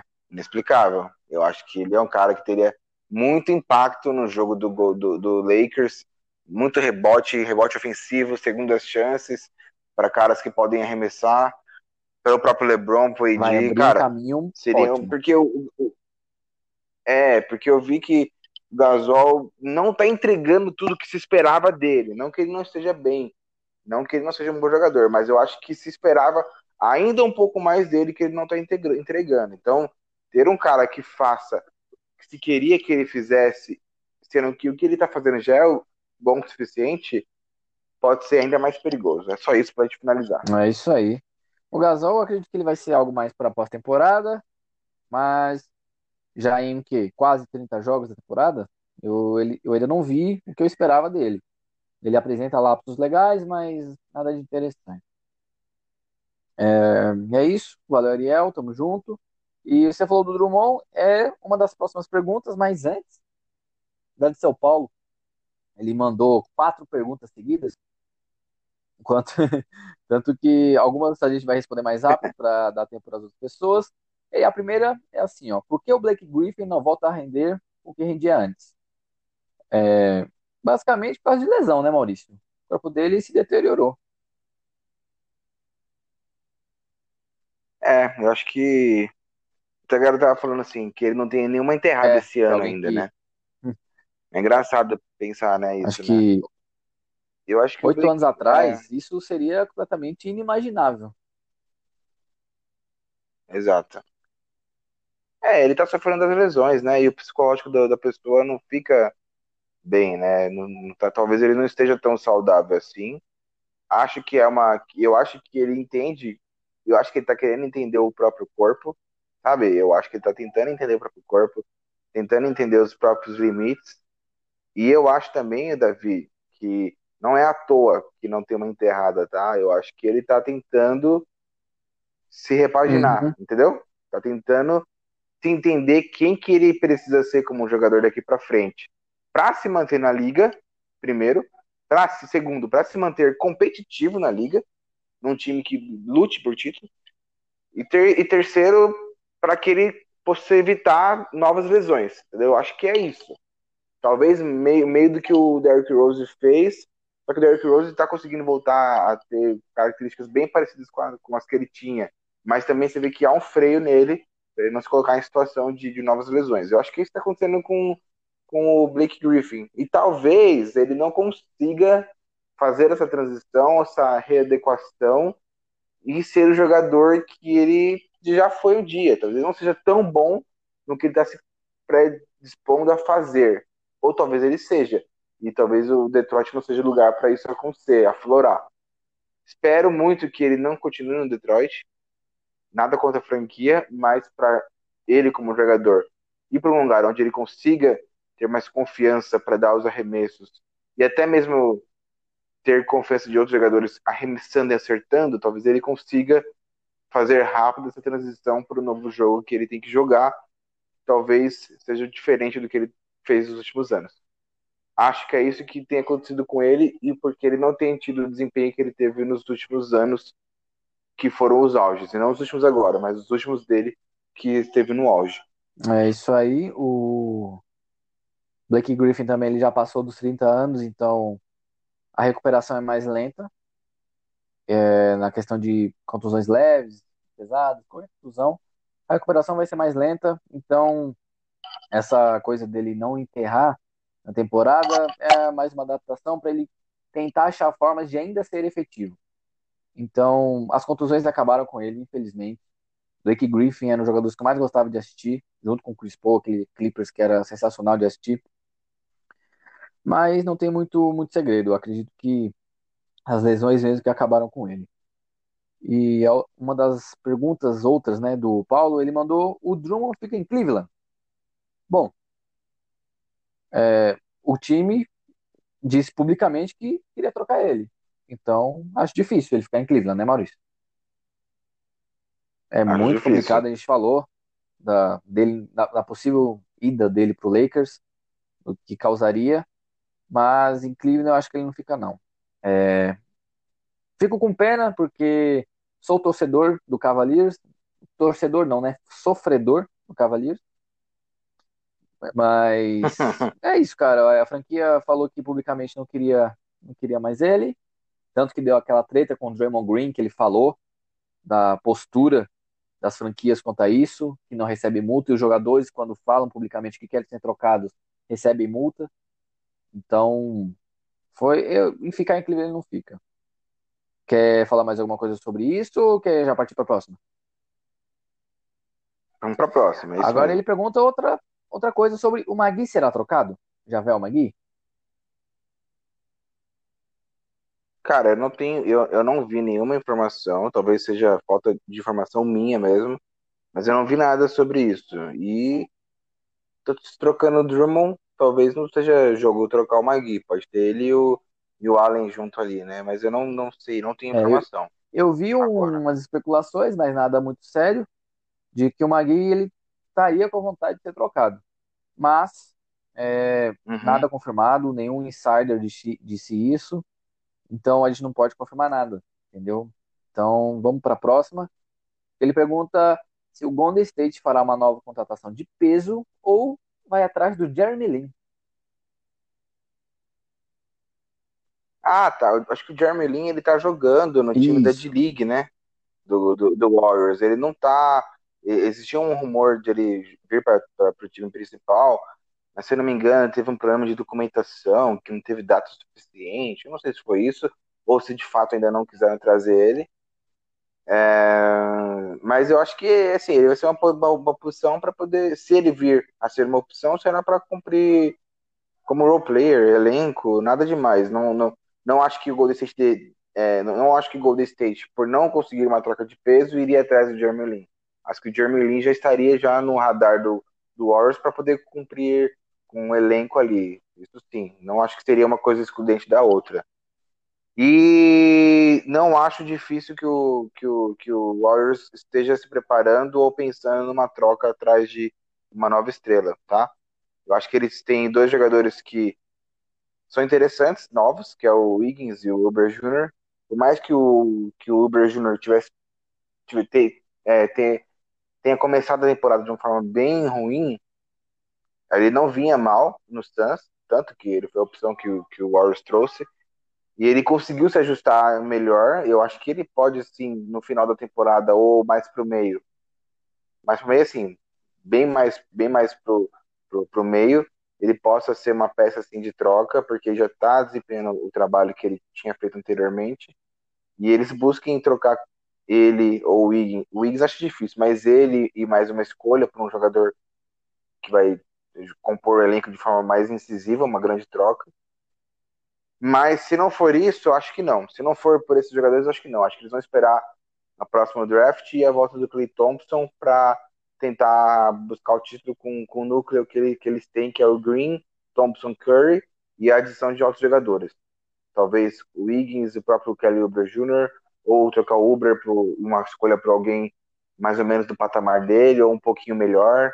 Não acho, não acho que vem, por exemplo, Bradley Beal para o Warriors, outros jogadores que estão em times que não estão disputando título nem playoff e que são jogadores excelentes. Não acho que isso vai acontecer. É, o, eu acho que se o Golden State for, é, for fazer alguma contratação de peso, vai ser para a próxima temporada para ter todos os jogadores saudáveis, com Clay Thompson, Draymond Green, James Wiseman, Stephen Curry, mais as contratações de peso, que aí sim firmará eles entre os principais times da liga novamente. Mas nessa temporada eu acredito que a comissão técnica, a diretoria, tem a noção de que brigar por título, fazer alguma troca maluca agora, não vai mudar muita coisa. Então, a paciência é amiga do Golden State Warriors nessas horas. É isso que eu acho. Boa. É, valeu, Paulo, pela, pelas perguntas. Tamo junto. E é isso. Agora tem a pergunta do Edu Jobs. Ele fala: Utah pode ser campeão, Maurício? É, a gente falou isso off, né? Com certeza. Assim, Você não vai falar outra parte? Não, não vou. Com certeza, assim, o time do Utah, a gente falou isso, eu não vou, eu não vou nem falar muito, porque a gente conversou isso no Sim. podcast passado. O Utah, ele é o time, para mim, que eu queria que fosse na temporada passada quando chegou o Colin, quando chegou o Bogdanovich. O que eu queria que eles fossem na temporada passada, eles estão sendo nessa temporada, com chance de título, tá? E chance de título significa o quê? Já ter batido o Lakers, né? Então, não é fácil. Eles vão ter que brigar contra um Lakers favorito para ganhar a conferência, logo ganhando conferência se disputa o título. Vai ser um time que vai ter que brigar forte com o Lakers para ganhar aqui na conferência. Não é impossível, mas é um desafio imenso e vai encarar talvez uma das melhores defesas da liga. Então, assim, tem chance de disputar título, porque vai disputar contra a galera do leste? Tem, só que primeiro tem que passar pro Lakers. Então, primeiro vai ter que ganhar aqui na conferência, é o que vai ser bem complicado. Agora, se disputar com, com o Brooklyn Nets, para mim tem chance de brigar sim. Vai ser fácil ganhar quatro, quatro, quatro partidas deles? Também não vai ser. Mas não vejo como impossível, porque o time está muito bem encaixado, tem bons defensores, o O'Neal tem marcado muito bem, a gente tem o Gobert, que pensa é, apresentação. Tem o Mitchell, que também pode, pode ajudar é, marcando. Tem jogadores bem rastudos. Bogdanovic jogou, não é o melhor marcador, mas a gente lembra dele marcando o LeBron, o esforço que ele, que ele fez, a alma que o cara entrega. Gente sabe, né, Davi? Quando chega nas finais, cara, todo mundo entrega tudo, porque é a chance. Entrega a alma, entrega coração. Então, às vezes, você pega um, uns caras que nunca chegaram em final, os caras têm algo diferente para entregar para jogadores que já estiveram em finais, tipo Duran, Kai Irving, até próprio James Harden. Não significa que melhor, mas tem algo diferente para entregar que é a, a, chance da vida, sabe? Nunca se sabe se os caras voltam ali. Então acho que dá para dá para ver um, um Utah bem bem bem incisivo. Legal, gostei da, da sua resposta, porque baseado naquilo que a gente tem até agora, a temporada regular, com o basquete que eles estão jogando, claro que eles podem ser campeões. Porque hoje, em basquete jogado, o Utah está jogando o melhor basquete da NBA. É o jogo mais coletivo, é uma das defesas mais eficientes, é um dos ataques mais eficientes. Então, cada jogador tem seu papel é, bem estabelecido. A gente não vai se alongar muito porque a gente falou isso no outro podcast. Mas sim, eles podem ser campeões com base naquilo que a gente tem até agora. A gente não sabe o que vai acontecer mais para frente. A gente sabe que dos playoffs experiência conta muito, mas com base, né, até agora, 20 de fevereiro, nós temos é, uma opinião de que sim, eles podem ser campeões. Uh, a próxima pergunta é do Matheus Felipe 04. Ele pergunta assim: Maurício, falem na lata os cinco melhores jogadores da NBA atualmente. Cinco é, melhores atualmente? Vamos lá. LeBron, melhor. Embiid, Jokic, Damian Lillard e talvez o Stephen Curry. Para mim são os cinco que eu consigo lembrar agora de cara. Posso deixar alguém passar porque eu não lembrei o nome, mas eu acho que de cara, para mim, eu digo assim, Exatamente. temporada, tá? Não tô dizendo melhor, não tô dizendo o melhor de todos assim, uma lista entre os melhores que estão jogando temporada, tô Exatamente. temporada. É, eu não fujo muito do que você disse. É, lembrando, a gente tem que reforçar aqui, senão o povo vai achar que a gente é louco. Não, a gente não quer dizer que o Damian Lillard é melhor que o Kevin Durant, por exemplo. Mas Exato. a temporada, temporada, separar as sílabas. Temporada. Quem tá fazendo o melhor tempo? Quem são os cinco melhores jogadores da temporada? eu também coloco o LeBron James, é. Embiid, Nikola Jokic, Damian Lillard, Stephen Curry, atualmente. Por fora ali coloco é, o Kawhi, o Kevin Durant que tá machucado. Deixa eu ver quem mais. O Luca Doncic, claro, com números absurdos. Durant poderia muito bem ocupar Sim. o lugar do Curry, como o Curry do Durant.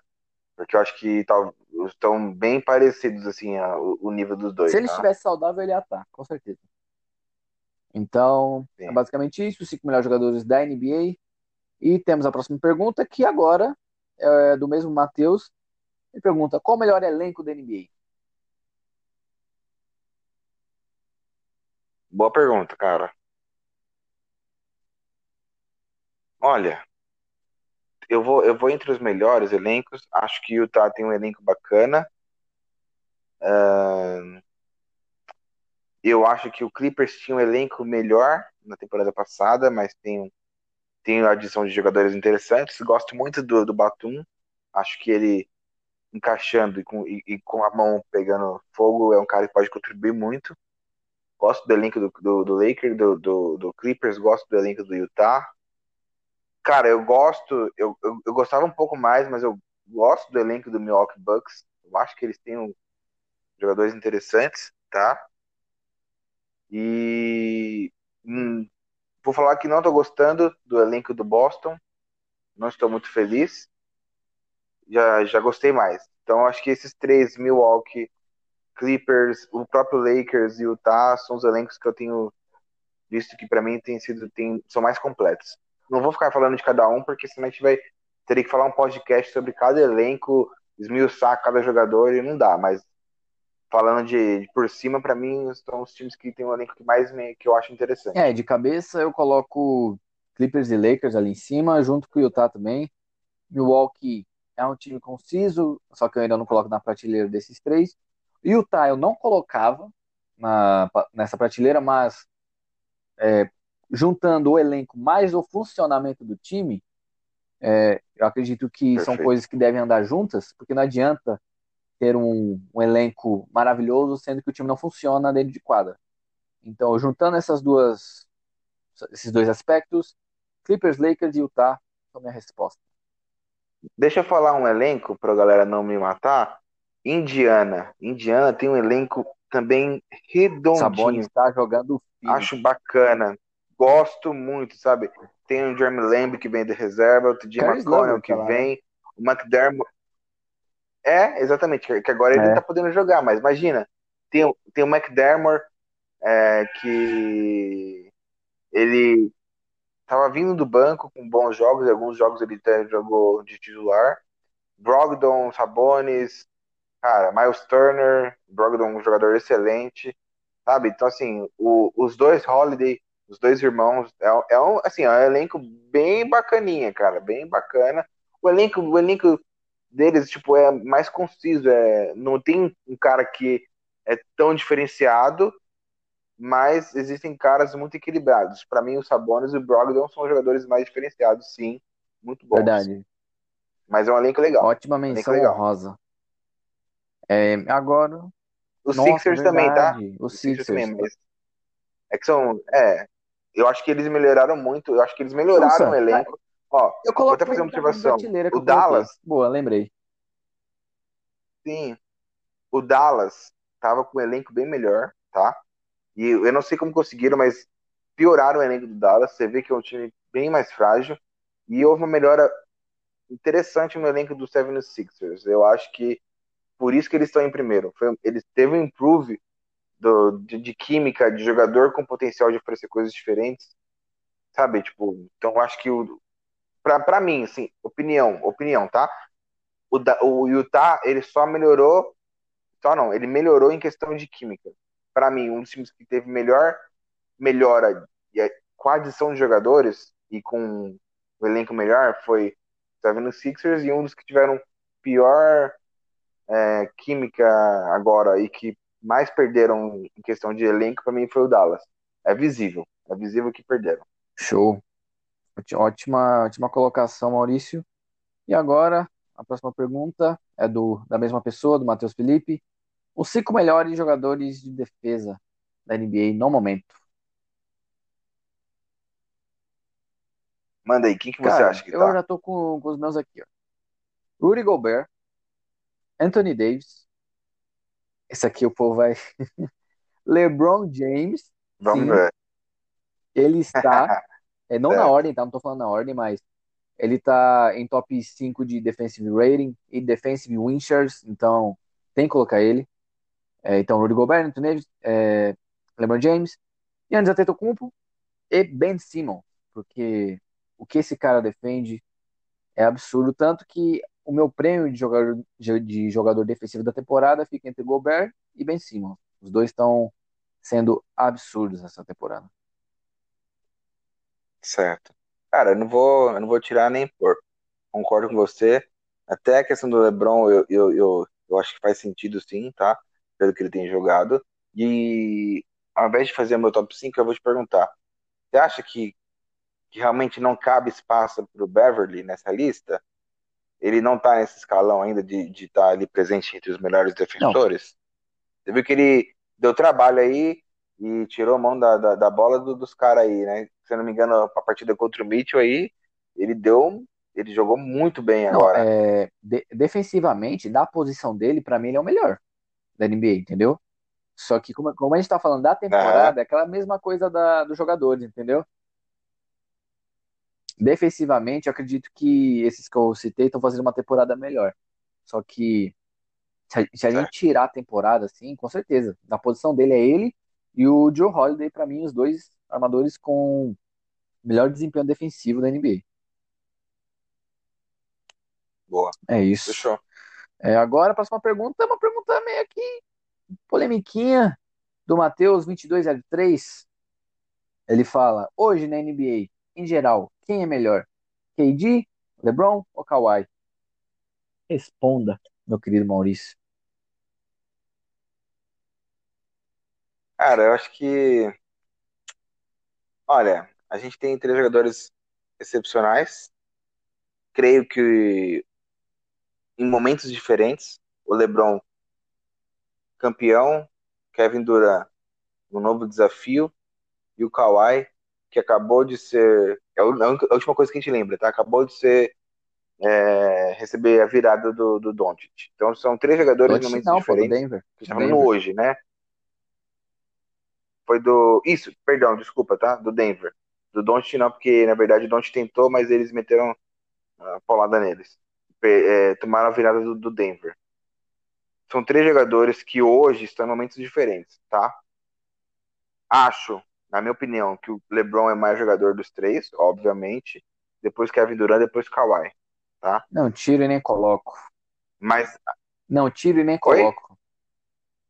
É, mas isso não diz respeito ao, ao, ao momento dos três agora, tá? Que eu acho que o LeBron tá no momento de bastante confiança no próprio jogo e no time, que torna ele uma arma muito letal, porque ele confiante e tendo um time bom em volta dele, o LeBron é praticamente imparável. A gente tem o Kawhi, que precisa se provar novamente, porque houve um impacto muito negativo pro legado dele, a derrota pro, pro Denver, porque tinha Paul George, porque tinha Williams, tinha Montrezl Harrell, Beverly, tinha muita gente boa, tinha né, um elenco interessante, então ficou ruim, ele precisa de se provar, mas não acho que está tão bem, é, talvez emocionalmente, ah, é achismo, talvez não seja tão bem emocionalmente como o LeBron, motivo pelo qual ele não está no mesmo patamar do LeBron agora. E sobra o Kevin Durant, que aí é um cara que precisa se provar no novo desafio e tem tido as médias que a gente falou de field goal, de bola de três e de arremesso de lance livre. Hoje, eu acho que o Kevin Durant pode ter mais impacto no jogo dos dois. Entre Durant e LeBron, os dois disputando time contra time, eu acho que mesmo o LeBron confiante, o Kevin Durant tá com uma sede de vencer esse novo desafio junto com o time do Nets que pode colocar ele no patamar de oferecer mais que o LeBron. Não dizendo que o LeBron é pior que ele e nem melhor, mas eu acho que o Durant hoje pode oferecer mais por causa desse, desse todo esse contexto, essa narrativa, entendeu? Entendi. É... Entendo também o, a, a, colocação do Kevin Durant, porque realmente não é só técnica que conta na hora da temporada, na hora da disputa, mas no geral, quem é melhor, assim, falando de puramente jogador por jogador, é. Melhor. É, então. Melhor é LeBron. É isso que eu ia falar. Melhor é Hoje é na NBA em geral, quem é melhor, eu acho que é uma pergunta que às vezes nem precisa ser feita, porque as pessoas gostam de colocar, tipo, ah, comparações, mas hoje na NBA não vejo ninguém que chega no patamar do LeBron, do LeBron, do, do LeBron na questão de, questão de técnica, de jogo mais completo, de entendimento do, do jogo, então é LeBron James. Mas a temporada pode ter vários desfechos e a gente pode ter uma outra resposta na questão da temporada. Então é isso. Exato. Que é que eu acho que Sim. o Duran pode sair pela, pela tangente e ser é, esse cara, entendeu? Porque não tem como ser. É, é, é, que assim, parece ser um absurdo você falar que um cara é o melhor e não ser o melhor na temporada. Ah, mas ele é o melhor. Como que ele pode não ser o melhor na temporada? Tipo, existe. É diferença. O LeBron é o melhor jogador, mas pode não ser o melhor para oferecer é. essa temporada agora. Ou no momento. Ele é o melhor jogador em geral, mas nesse momento ele pode não estar sendo o melhor. Exemplo, assim, é, é difícil falar, mas existe chance de outros jogadores se mostrarem tão grandes quanto em um determinado ponto, mas não serem tão grandes no decorrer da, da, da carreira, entendeu? É igual, é, é igual tipo isso, o bola de ouro. O Lewandowski ganhou, só que todo mundo sabe que o Messi e o Cristiano Ronaldo são melhores do que ele. É Exato, isso. Exatamente. É, o Matheus ele manda aqui uma pergunta envolvendo o LeBron também, e ele só coloca: Kobe ou LeBron? Responde aí, Maurício. Kobe ou LeBron? Cara, não tem condições de falar. não tenho. Eu não, não tenho. Eu até. Eu não teria nem coragem de talvez falar que seria o LeBron agora com, com, com tudo que aconteceu com o Kobe. Deixa mais pra frente. Quando, quando eu tiver mais coragem de falar. Ok. eu Eu, só vou deixar assim. É a única coisa que o Kobe é melhor que o LeBron é lance livre. Só vou falar isso. Valeu, Matheus, por, por mandar a pergunta. Tamo junto. Aqui tem a pergunta do JSR Neto. Por que vocês acham que o Kyrie tem essa necessidade de desrespeitar e cutucar o LeBron James? Por que, que você acha, Maurício? Cara, eu vou torcer para que isso seja uma forma de querer a atenção do LeBron. Pra- Entende? Não que Pai seja uma coisa maldosa, de que seja tipo minota, sabe? Tipo, ou de que e, e- não não que seja consciente, sabe? Uma coisa meio inconsciente mesmo, dele querer, sei lá, a atenção do LeBron ou algum tipo de aprovação. Não quero que seja tipo ele realmente querendo cutucar e provocar o LeBron para tentar diminuir o LeBron, sabe? Eu acho que não. Eu espero que seja isso. E segundo ponto, pode ser uma parada de tipo, pelo menos no último jogo, de É. um trash talking mesmo, sabe? Mas em geral, eu acho que o Kyrie Irving talvez nem perceba que ele quer a atenção do LeBron ou a aprovação do LeBron. Não, espero que não seja para poder querer realmente arranjar briga com o LeBron, porque é o cara que deu a chance dele ganhar o título, né? Então, tipo, ele tinha que ser mais grato do que afrontoso, por assim dizer. Então, eu prefiro esperar, prefiro que seja essa a primeira Sim. questão, entendeu?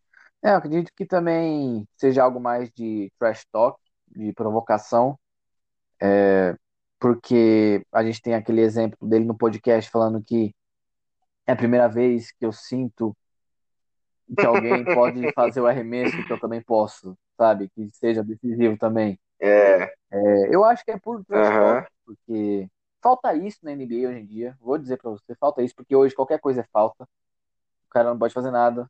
Isso é uma das coisas. Eu falei que eu sou o cara menos saudosista, mas nisso eu sou. Eu sinto falta do trash talk, de falar merda na cara do oponente. Pra mim, tinha que liberar isso de novo. Mas enfim, é, o Kyrie Irving, ele, ele é aquele cara que ele saiu de Cleveland para ser o jogador principal, para ser o líder, não funcionou. Agora ele tá num time onde ele não é o líder, não é o melhor jogador. E de alguma forma ele quer, não sei se essa é a mentalidade dele, mas de deixar o nome dele nas storylines, nas headlines, que é que eles falam, né? Nas manchetes. É, mais que se for para fazer isso, que seja pelo basquete, que ele tem potencial absurdo para para deixar. Mas eu também eu, eu, eu não consigo confirmar sobre por que, que ele quer desrespeitar o LeBron. A gente não sabe como é a relação deles hoje, o que aconteceu. É, a gente sabe que o LeBron James tentou abraçar ele como filho para tentar para liderar ele para um, um tipo de mentalidade de jogo. Ele quis sair, enfim. É muita coisa que a gente não sabe pra gente ficar falando. Então, mas, va- mas Uhum, valeu, Neto, pela exatamente. pergunta, tamo junto. E tem uma pergunta aqui que a gente não vai, não vai poder fazer muita coisa, porque é uma pergunta que precisa de um tempo. Mas vou fazer essa menção ao Ricardo, valeu pela pergunta. Ele falou: pode fazer uma análise comparativa dos números clutch do LeBron e do KD? A gente até pode, só que precisaria de mais tempo. Então, fica para uma próxima vez, tá? Porque realmente são números que a gente teria que pesquisar, analisar, estudar. Não dá para falar assim por cima, a gente também não quer passar alguma informação errada. Então, acho que é isso, né, Maurício? Não tem muito o que dizer, não, né? Sim, exatamente. Beleza. Assina embaixo. Aí temos aqui a próxima pergunta do M underline FCXD. Cara, bem, bem nome de código. Ele manda: Acha que Miami chega nas finais de novo? Uh, com esse basquete que tá apresentando, acho que não, hein? E você, Maurício? Cara, cara, tô, pra ser bem sucinto, eu tô com medo até deles não chegarem em playoff, É, cara. então. Então, então, assim, pode ser que sim, pode ser que não, 100% de talvez. Eu não tenho, não tem como saber, cara, mas pelo, pelo que a gente tem visto, existe até chance de ir pra playoff. Deu uma. A, a galera do leste tá um pouquinho mais, mais braba nessa, nessa temporada. É, você vê que tem um pouco mais de disputa. Então, realmente pode ser que, que, o, que o Heat nem chegue nos playoffs. Essa é a É, verdade. uma situação bem complicada. O time ainda. Após a volta do Jimmy Butler, é, o time voltou a jogar bem. Aquele jogador é fantástico, ganhou meu respeito nas finais do ano passado e hoje eu sou fã. E é um time que tá precisando achar a identidade dele. É, era um, um, dos times mais defensivos da última temporada, concisos, sabendo o que podiam apresentar, mas está ah, muito inconsistente essa temporada e a gente não tem muito o que a, o que, a gente não tem muito para ajudar o caso deles para ir para as finais. Eu vejo o Bucks, o 76ers, o Nets como melhores. Mais alguma anotação? Não, é isso, é isso. O Franklin Almeida, ele pergunta: quem pode ser o mais novo rosto da NBA após a aposentadoria de LeBron James? O que, que você acha, Maurício? Cara, eu, eu, eu não vejo um rosto assim como o LeBron e o Kobe foram. Eu acho que se for para ter um rosto, vai, vai, vai, vai, vai surgir de uma hora para outra ou um cara novo, tá? Ou alguém dessa geração nova vai começar a ganhar muito título pela frente. Mas hoje eu não consigo apontar ninguém que efetivamente, assim, ah, esse cara aqui já é o novo rosto da NBA. Só vou fazer uma menção, posso até estar tá sendo injusto com outros jogadores, tá? Posso estar tá sendo injusto. Mas vou fazer a menção ao jogador em que eu acho que tem um potencial para isso, mas vai precisar de um time em torno dele, que é o Luca Doncic. Posso estar sendo muito injusto com os jogadores e precipitado, mas eu acho que esse rapaz tem a chance de ser esse jogador da pergunta, mas precisa de gente em volta dele acho que ele pode ser. Mas se não for agora, pode ser que seja no futuro ou que surja outra pessoa que assuma essa posição de forma tão icônica, tá? Minha é, opinião. A gente também tem que pensar que o rosto da NBA não é só dentro de quadra, tem que ser fora também, né? E quando é, a sim, gente exatamente. pensa nos, nos, nomes da NBA assim, é claro, tem a narrativa de ser uma liga americana. Ela tá inter, inter, inter internacionalizada agora mais do que nunca. Mas eu acredito que a NBA, assim como a NFL, que é um cara americano para ser o novo rosto da NBA, sabe? Eu, eu eles são tão, eles são muito patriotas. Eu acredito que essa é a intenção deles, mas caso isso que eu esteja falando seja, sei lá, fora da realidade, eu também aposto no Doncic, porque desses novos ele apresenta é, o teto de produção mais alto, mas foi aquilo que você falou. Ele precisa de pessoas em volta dele para poder ganhar, porque é impossível ser o novo rosto da NBA sem título. É impossível. É, se bem que a gente tem um caso do próprio LeBron James, né? Que ele foi o rosto da NBA, junto com o Kobe Bryant durante um tempo, mesmo sem título. E isso foi o que mais ferrou ele, porque ficou, ele ficou o quê? Sete anos sem vencer? em Cleveland, falou, pô, é, é rosto da NBA, mas não vence. É o melhor jogador da NBA, mas não vence. Aí uhum. a crítica vai cair em cima. Ele foi, venceu, e é até hoje o rosto. Então, é complicado. É complicado. Eu vejo o Yannis também com essa possibilidade, mas eu não vejo todo o molejo de marketing para cima do Yannis. É, porque depende muito é. disso também. Acredito que o Zion pode, na realidade, na prática, acredito que vai ser o Zion, porque é uma expectativa desde a época do, do ensino médio até agora da NBA, e se ele vencer um título, aí para mim vai ser concretizado, mas muita coisa pode acontecer. E é isso.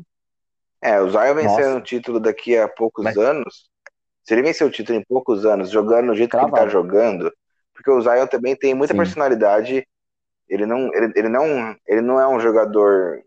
Uh, ele é um jogador com muita personalidade. Ele é um jogador que ele não tá. Você sente dele um, um jogo que é dele. Eu não sei, eu não sei, eu não sei é nem se eu vou conseguir né? explicar. Mas ele, não me parece, é, ele não me parece um jogador que joga NBA de hoje no sentido de tipo quero jogar igual Warriors, quero ter essa dinâmica, quero estar de três. Mano, ele tem o jogo dele. Você vê, ele faz muito ponto na área pintada, muito, muita pontuação na área pintada, pega muito rebote. Então eu acho que ele tem um jogo bem a cara dele, assim, bem Zion. E eu acho que essa particularidade dele pode ser muito bacana para ele vir a ser um jogador mais expressivo, até talvez a cara da NBA. É, e a gente tem, e ele, essa, essa, essa personalidade dele de ser mais quieto, não se envolver em polêmica. Me lembra muito o Tim Duncan, que em certo recorte de, an de temporadas foi o melhor jogador da NBA, mas não era o rosto da NBA. Era, ele ganhou o título, foi MVP, mas quem era o rosto da NBA era o Shaq, que era o cara mais carismático, Uhum. domi- dominante tão quanto. Então, muita coisa. A galera até acha que o jogo do Tim Duncan era meio chato, né? Um jogo meio monótono, mas, meu, são o quê? Cinco. Seis títulos, né? Então, cinco, isso, cinco Pô, títulos. funcionava. Então, meu, é, mas realmente a galera achava que era meio chato, meio paradão, era só aqueles ganchinhos lateral, arremesso em, em- em- na- na tabela, tipo, a galera achava, não, não é o que eu achava, mas existia esse- essa conversa também, de que é um jogo menos plástico, a galera preferia ver quem? Preferia ver o Kobe, preferia ver o, o É, Shaq, entendeu? Mas assim, mas o cara, ele era o cara do, do, da NBA, fazer o quê? Ele era do jeito dele, ele era um jogador É excepcional. isso aí. É, valeu, Franklin, pela pergunta. E agora tem a pergunta do Lucas Camilo. É a penúltima pergunta. É, ele, pergun ele fala: O Spurs atualmente apresenta números para chegar nos playoffs? Até onde acham que pode chegar? O que, você acha?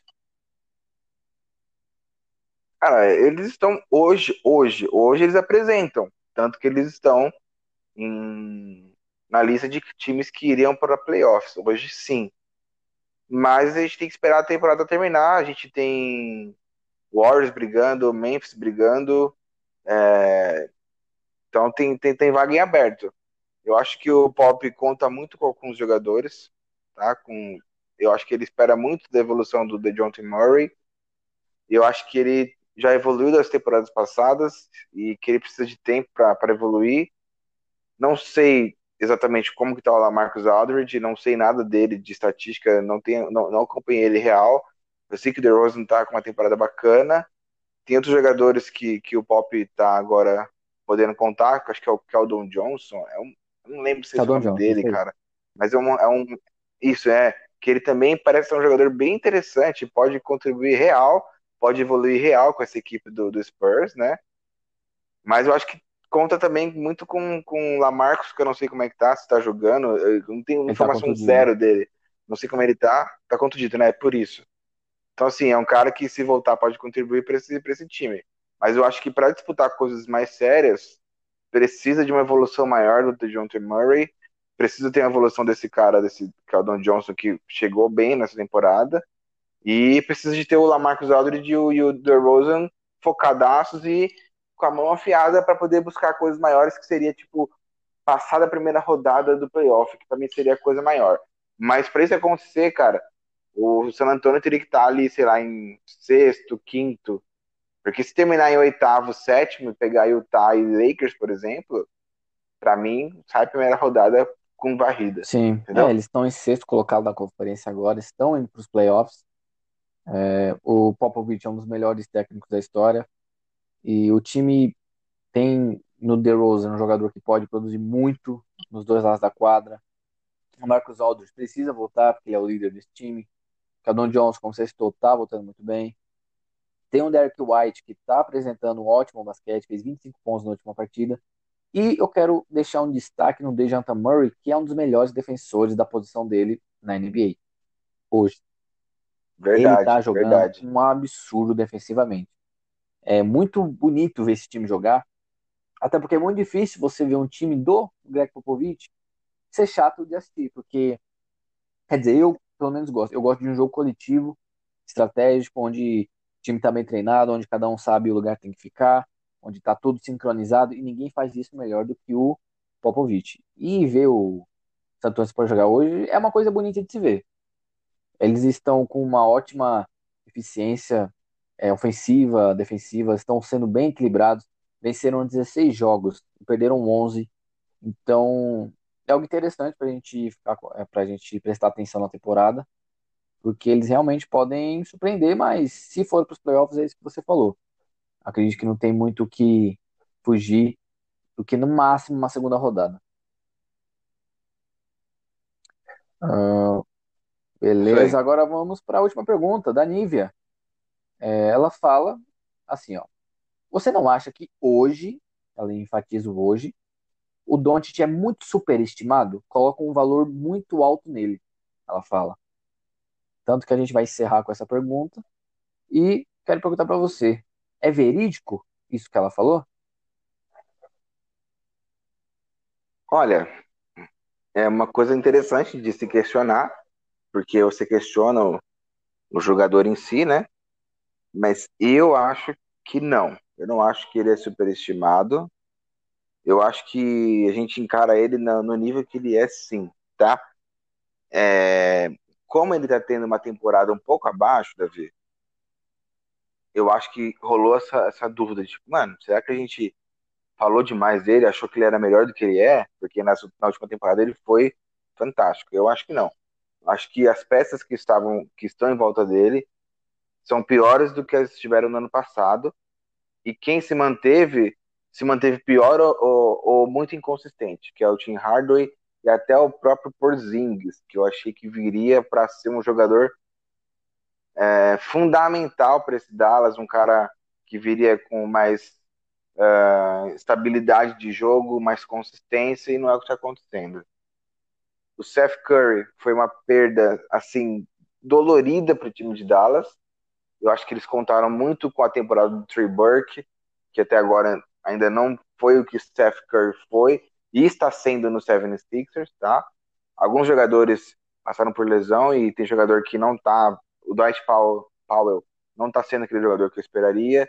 O Jalen Brunson, ele sim, acho que tá, tá interessante, mas também vai precisar mais dele com a saída do Seth Curry. E o Josh Richardson, para mim, cara, não, não desce, cara, não, não tá jogando bem, não jogou bem no Heat, não sei porque trouxeram ele, não encaixa, não gosto do jogo dele. Tem vezes que ele joga bem, tem vezes que joga bem, mas a maioria para mim não, assim, é muita instabilidade. Ele, o Hardaway, o Hardaway tá ali, aí mete uma de, de seis de bola de três, sabe? Tipo assim, é muito instável o jogo desses caras. Eu acho que o elenco em volta dele tá pior e é por isso que a temporada dele também tá pior. Sabe? Tipo, eu acho que o, o Doncic está sobrecarregado e sobrecarregado ele faz escolhas ruins, não consegue dar, não consegue dar assistência, tem que lutar por rebote e a eficiência dele cai. Eu acho que é isso que está acontecendo nessa temporada. Por isso estão, se, se, por isso que abre margem de perguntar se ele está sendo superestimado.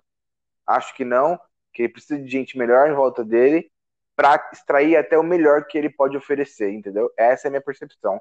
E como a gente falou, para mim ele pode ser um cara que vai ser a cara da NBA nos próximos anos, então não tem como tá já deixando ele superestimado agora, entendeu? É, o Luca, Isso é ele é... é um jogador que a gente tratou ele como, como calouro quando ele chegou na NBA, só que ele é, é de longe não era um calouro. E por que, que eu falo isso? Uhum. Na Euroleague, que é a, a liga de basquete da Europa, ele já foi. Ele foi lá, né? MVP e campeão. Com 18, 17 anos. Quando a gente uhum. olha isso, que é a segunda melhor liga do mundo de basquete, ele foi MVP e campeão, eu não consigo achar ele superestimado. Quando ele chegou na NBA, ele, ele falou assim: Nossa, eu pensei que fosse mais difícil jogar aqui. Porque, cara, olha o que ele fala. É, eu não sei se eu, se eu já falei isso aqui, que ele citou, mas ele falou que nos Estados Unidos é muito atleticismo, é, muito, é muita força, muita velocidade e pouco fundamento. Olha o que ele fala. Tanto que quando a gente vê, a gente, a gente vê ele jogando, é puro fundamento. É trabalho de pés, é decisão, é tomada de decisão, é visão de jogo, é, é movimento sincronizado com o corpo. Cara, é literalmente fundamento puro o que ele joga. E, e nisso, ele tendo uma velocidade não tão rápida quanto os jogadores americanos e, e, e, outros internacionais da NBA, nas últimas duas temporadas ele consegue me colocar 29 pontos, 9 assistências e 9 rebotes de média. Meu Cara, Deus. É, e com 21 anos, eu, eu e o Maurício somos mais velhos do que ele.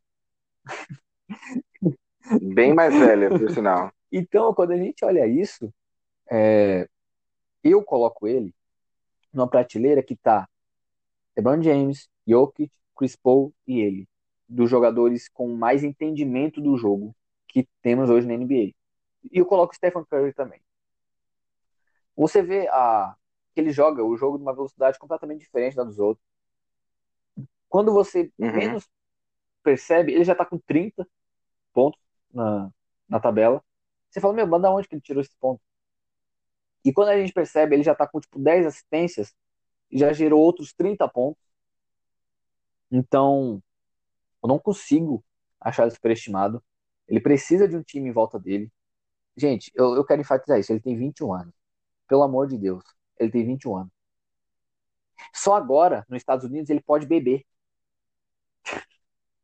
pode tomar um, pode tomar uma cervejinha, pode é tomar uma vodquinha. Agora. Antes ele não podia.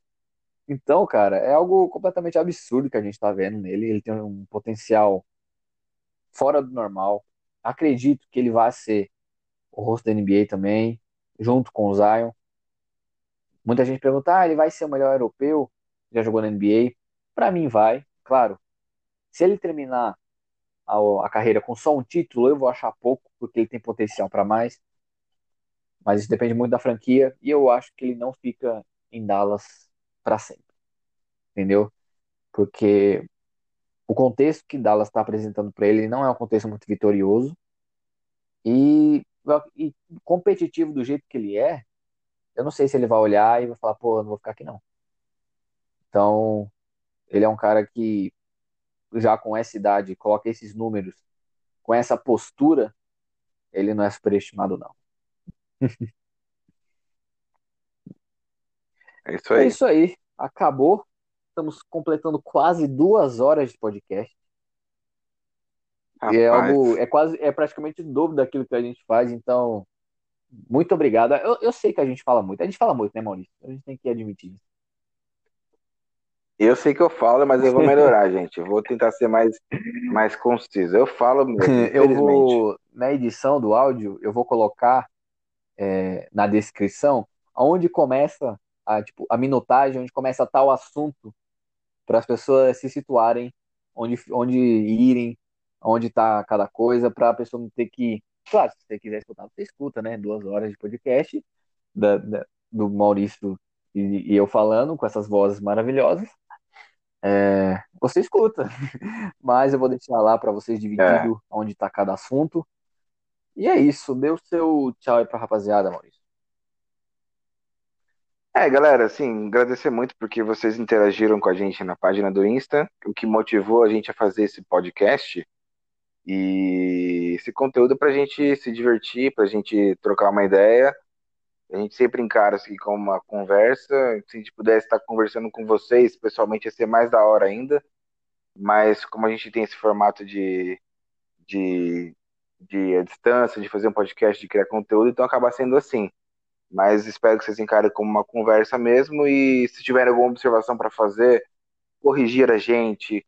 Se quiser interagir com a gente do podcast, pode mandar uma mensagem para a gente no Instagram pode falar no grupo do WhatsApp que a gente tem. Eu vou até falar para o Davi explicar como que entra nesse grupo.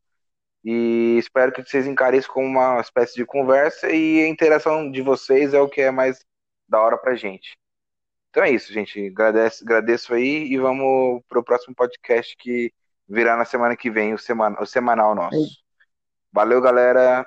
Tá com você aí, Davi. Se despede deles aí. É, e como o Maurício falou, a gente tem o grupo do, do WhatsApp. Se você quiser entrar, manda uma mensagem na nossa DM que a gente envia o link para você entrar. Rola conversas muito engraçadas lá sobre, sobre basquete, algumas comparações, algumas opiniões bem, bem polêmicas, bem polêmicas. Não quero me meter em polêmicas, mas lá tem, tem cada assunto muito legal. É uma galera bem da resenha, sem briga. E se brigar, eu tiro do grupo mesmo porque lá a gente é da paz e só quer resenhar sobre basquete. É, muito obrigado por vocês terem acompanhado até aqui. Sem vocês não existiria não só a página, mas como podcast. Então, muito obrigado. Fique com Deus. Usem máscara. Passem álcool gel. E tchau.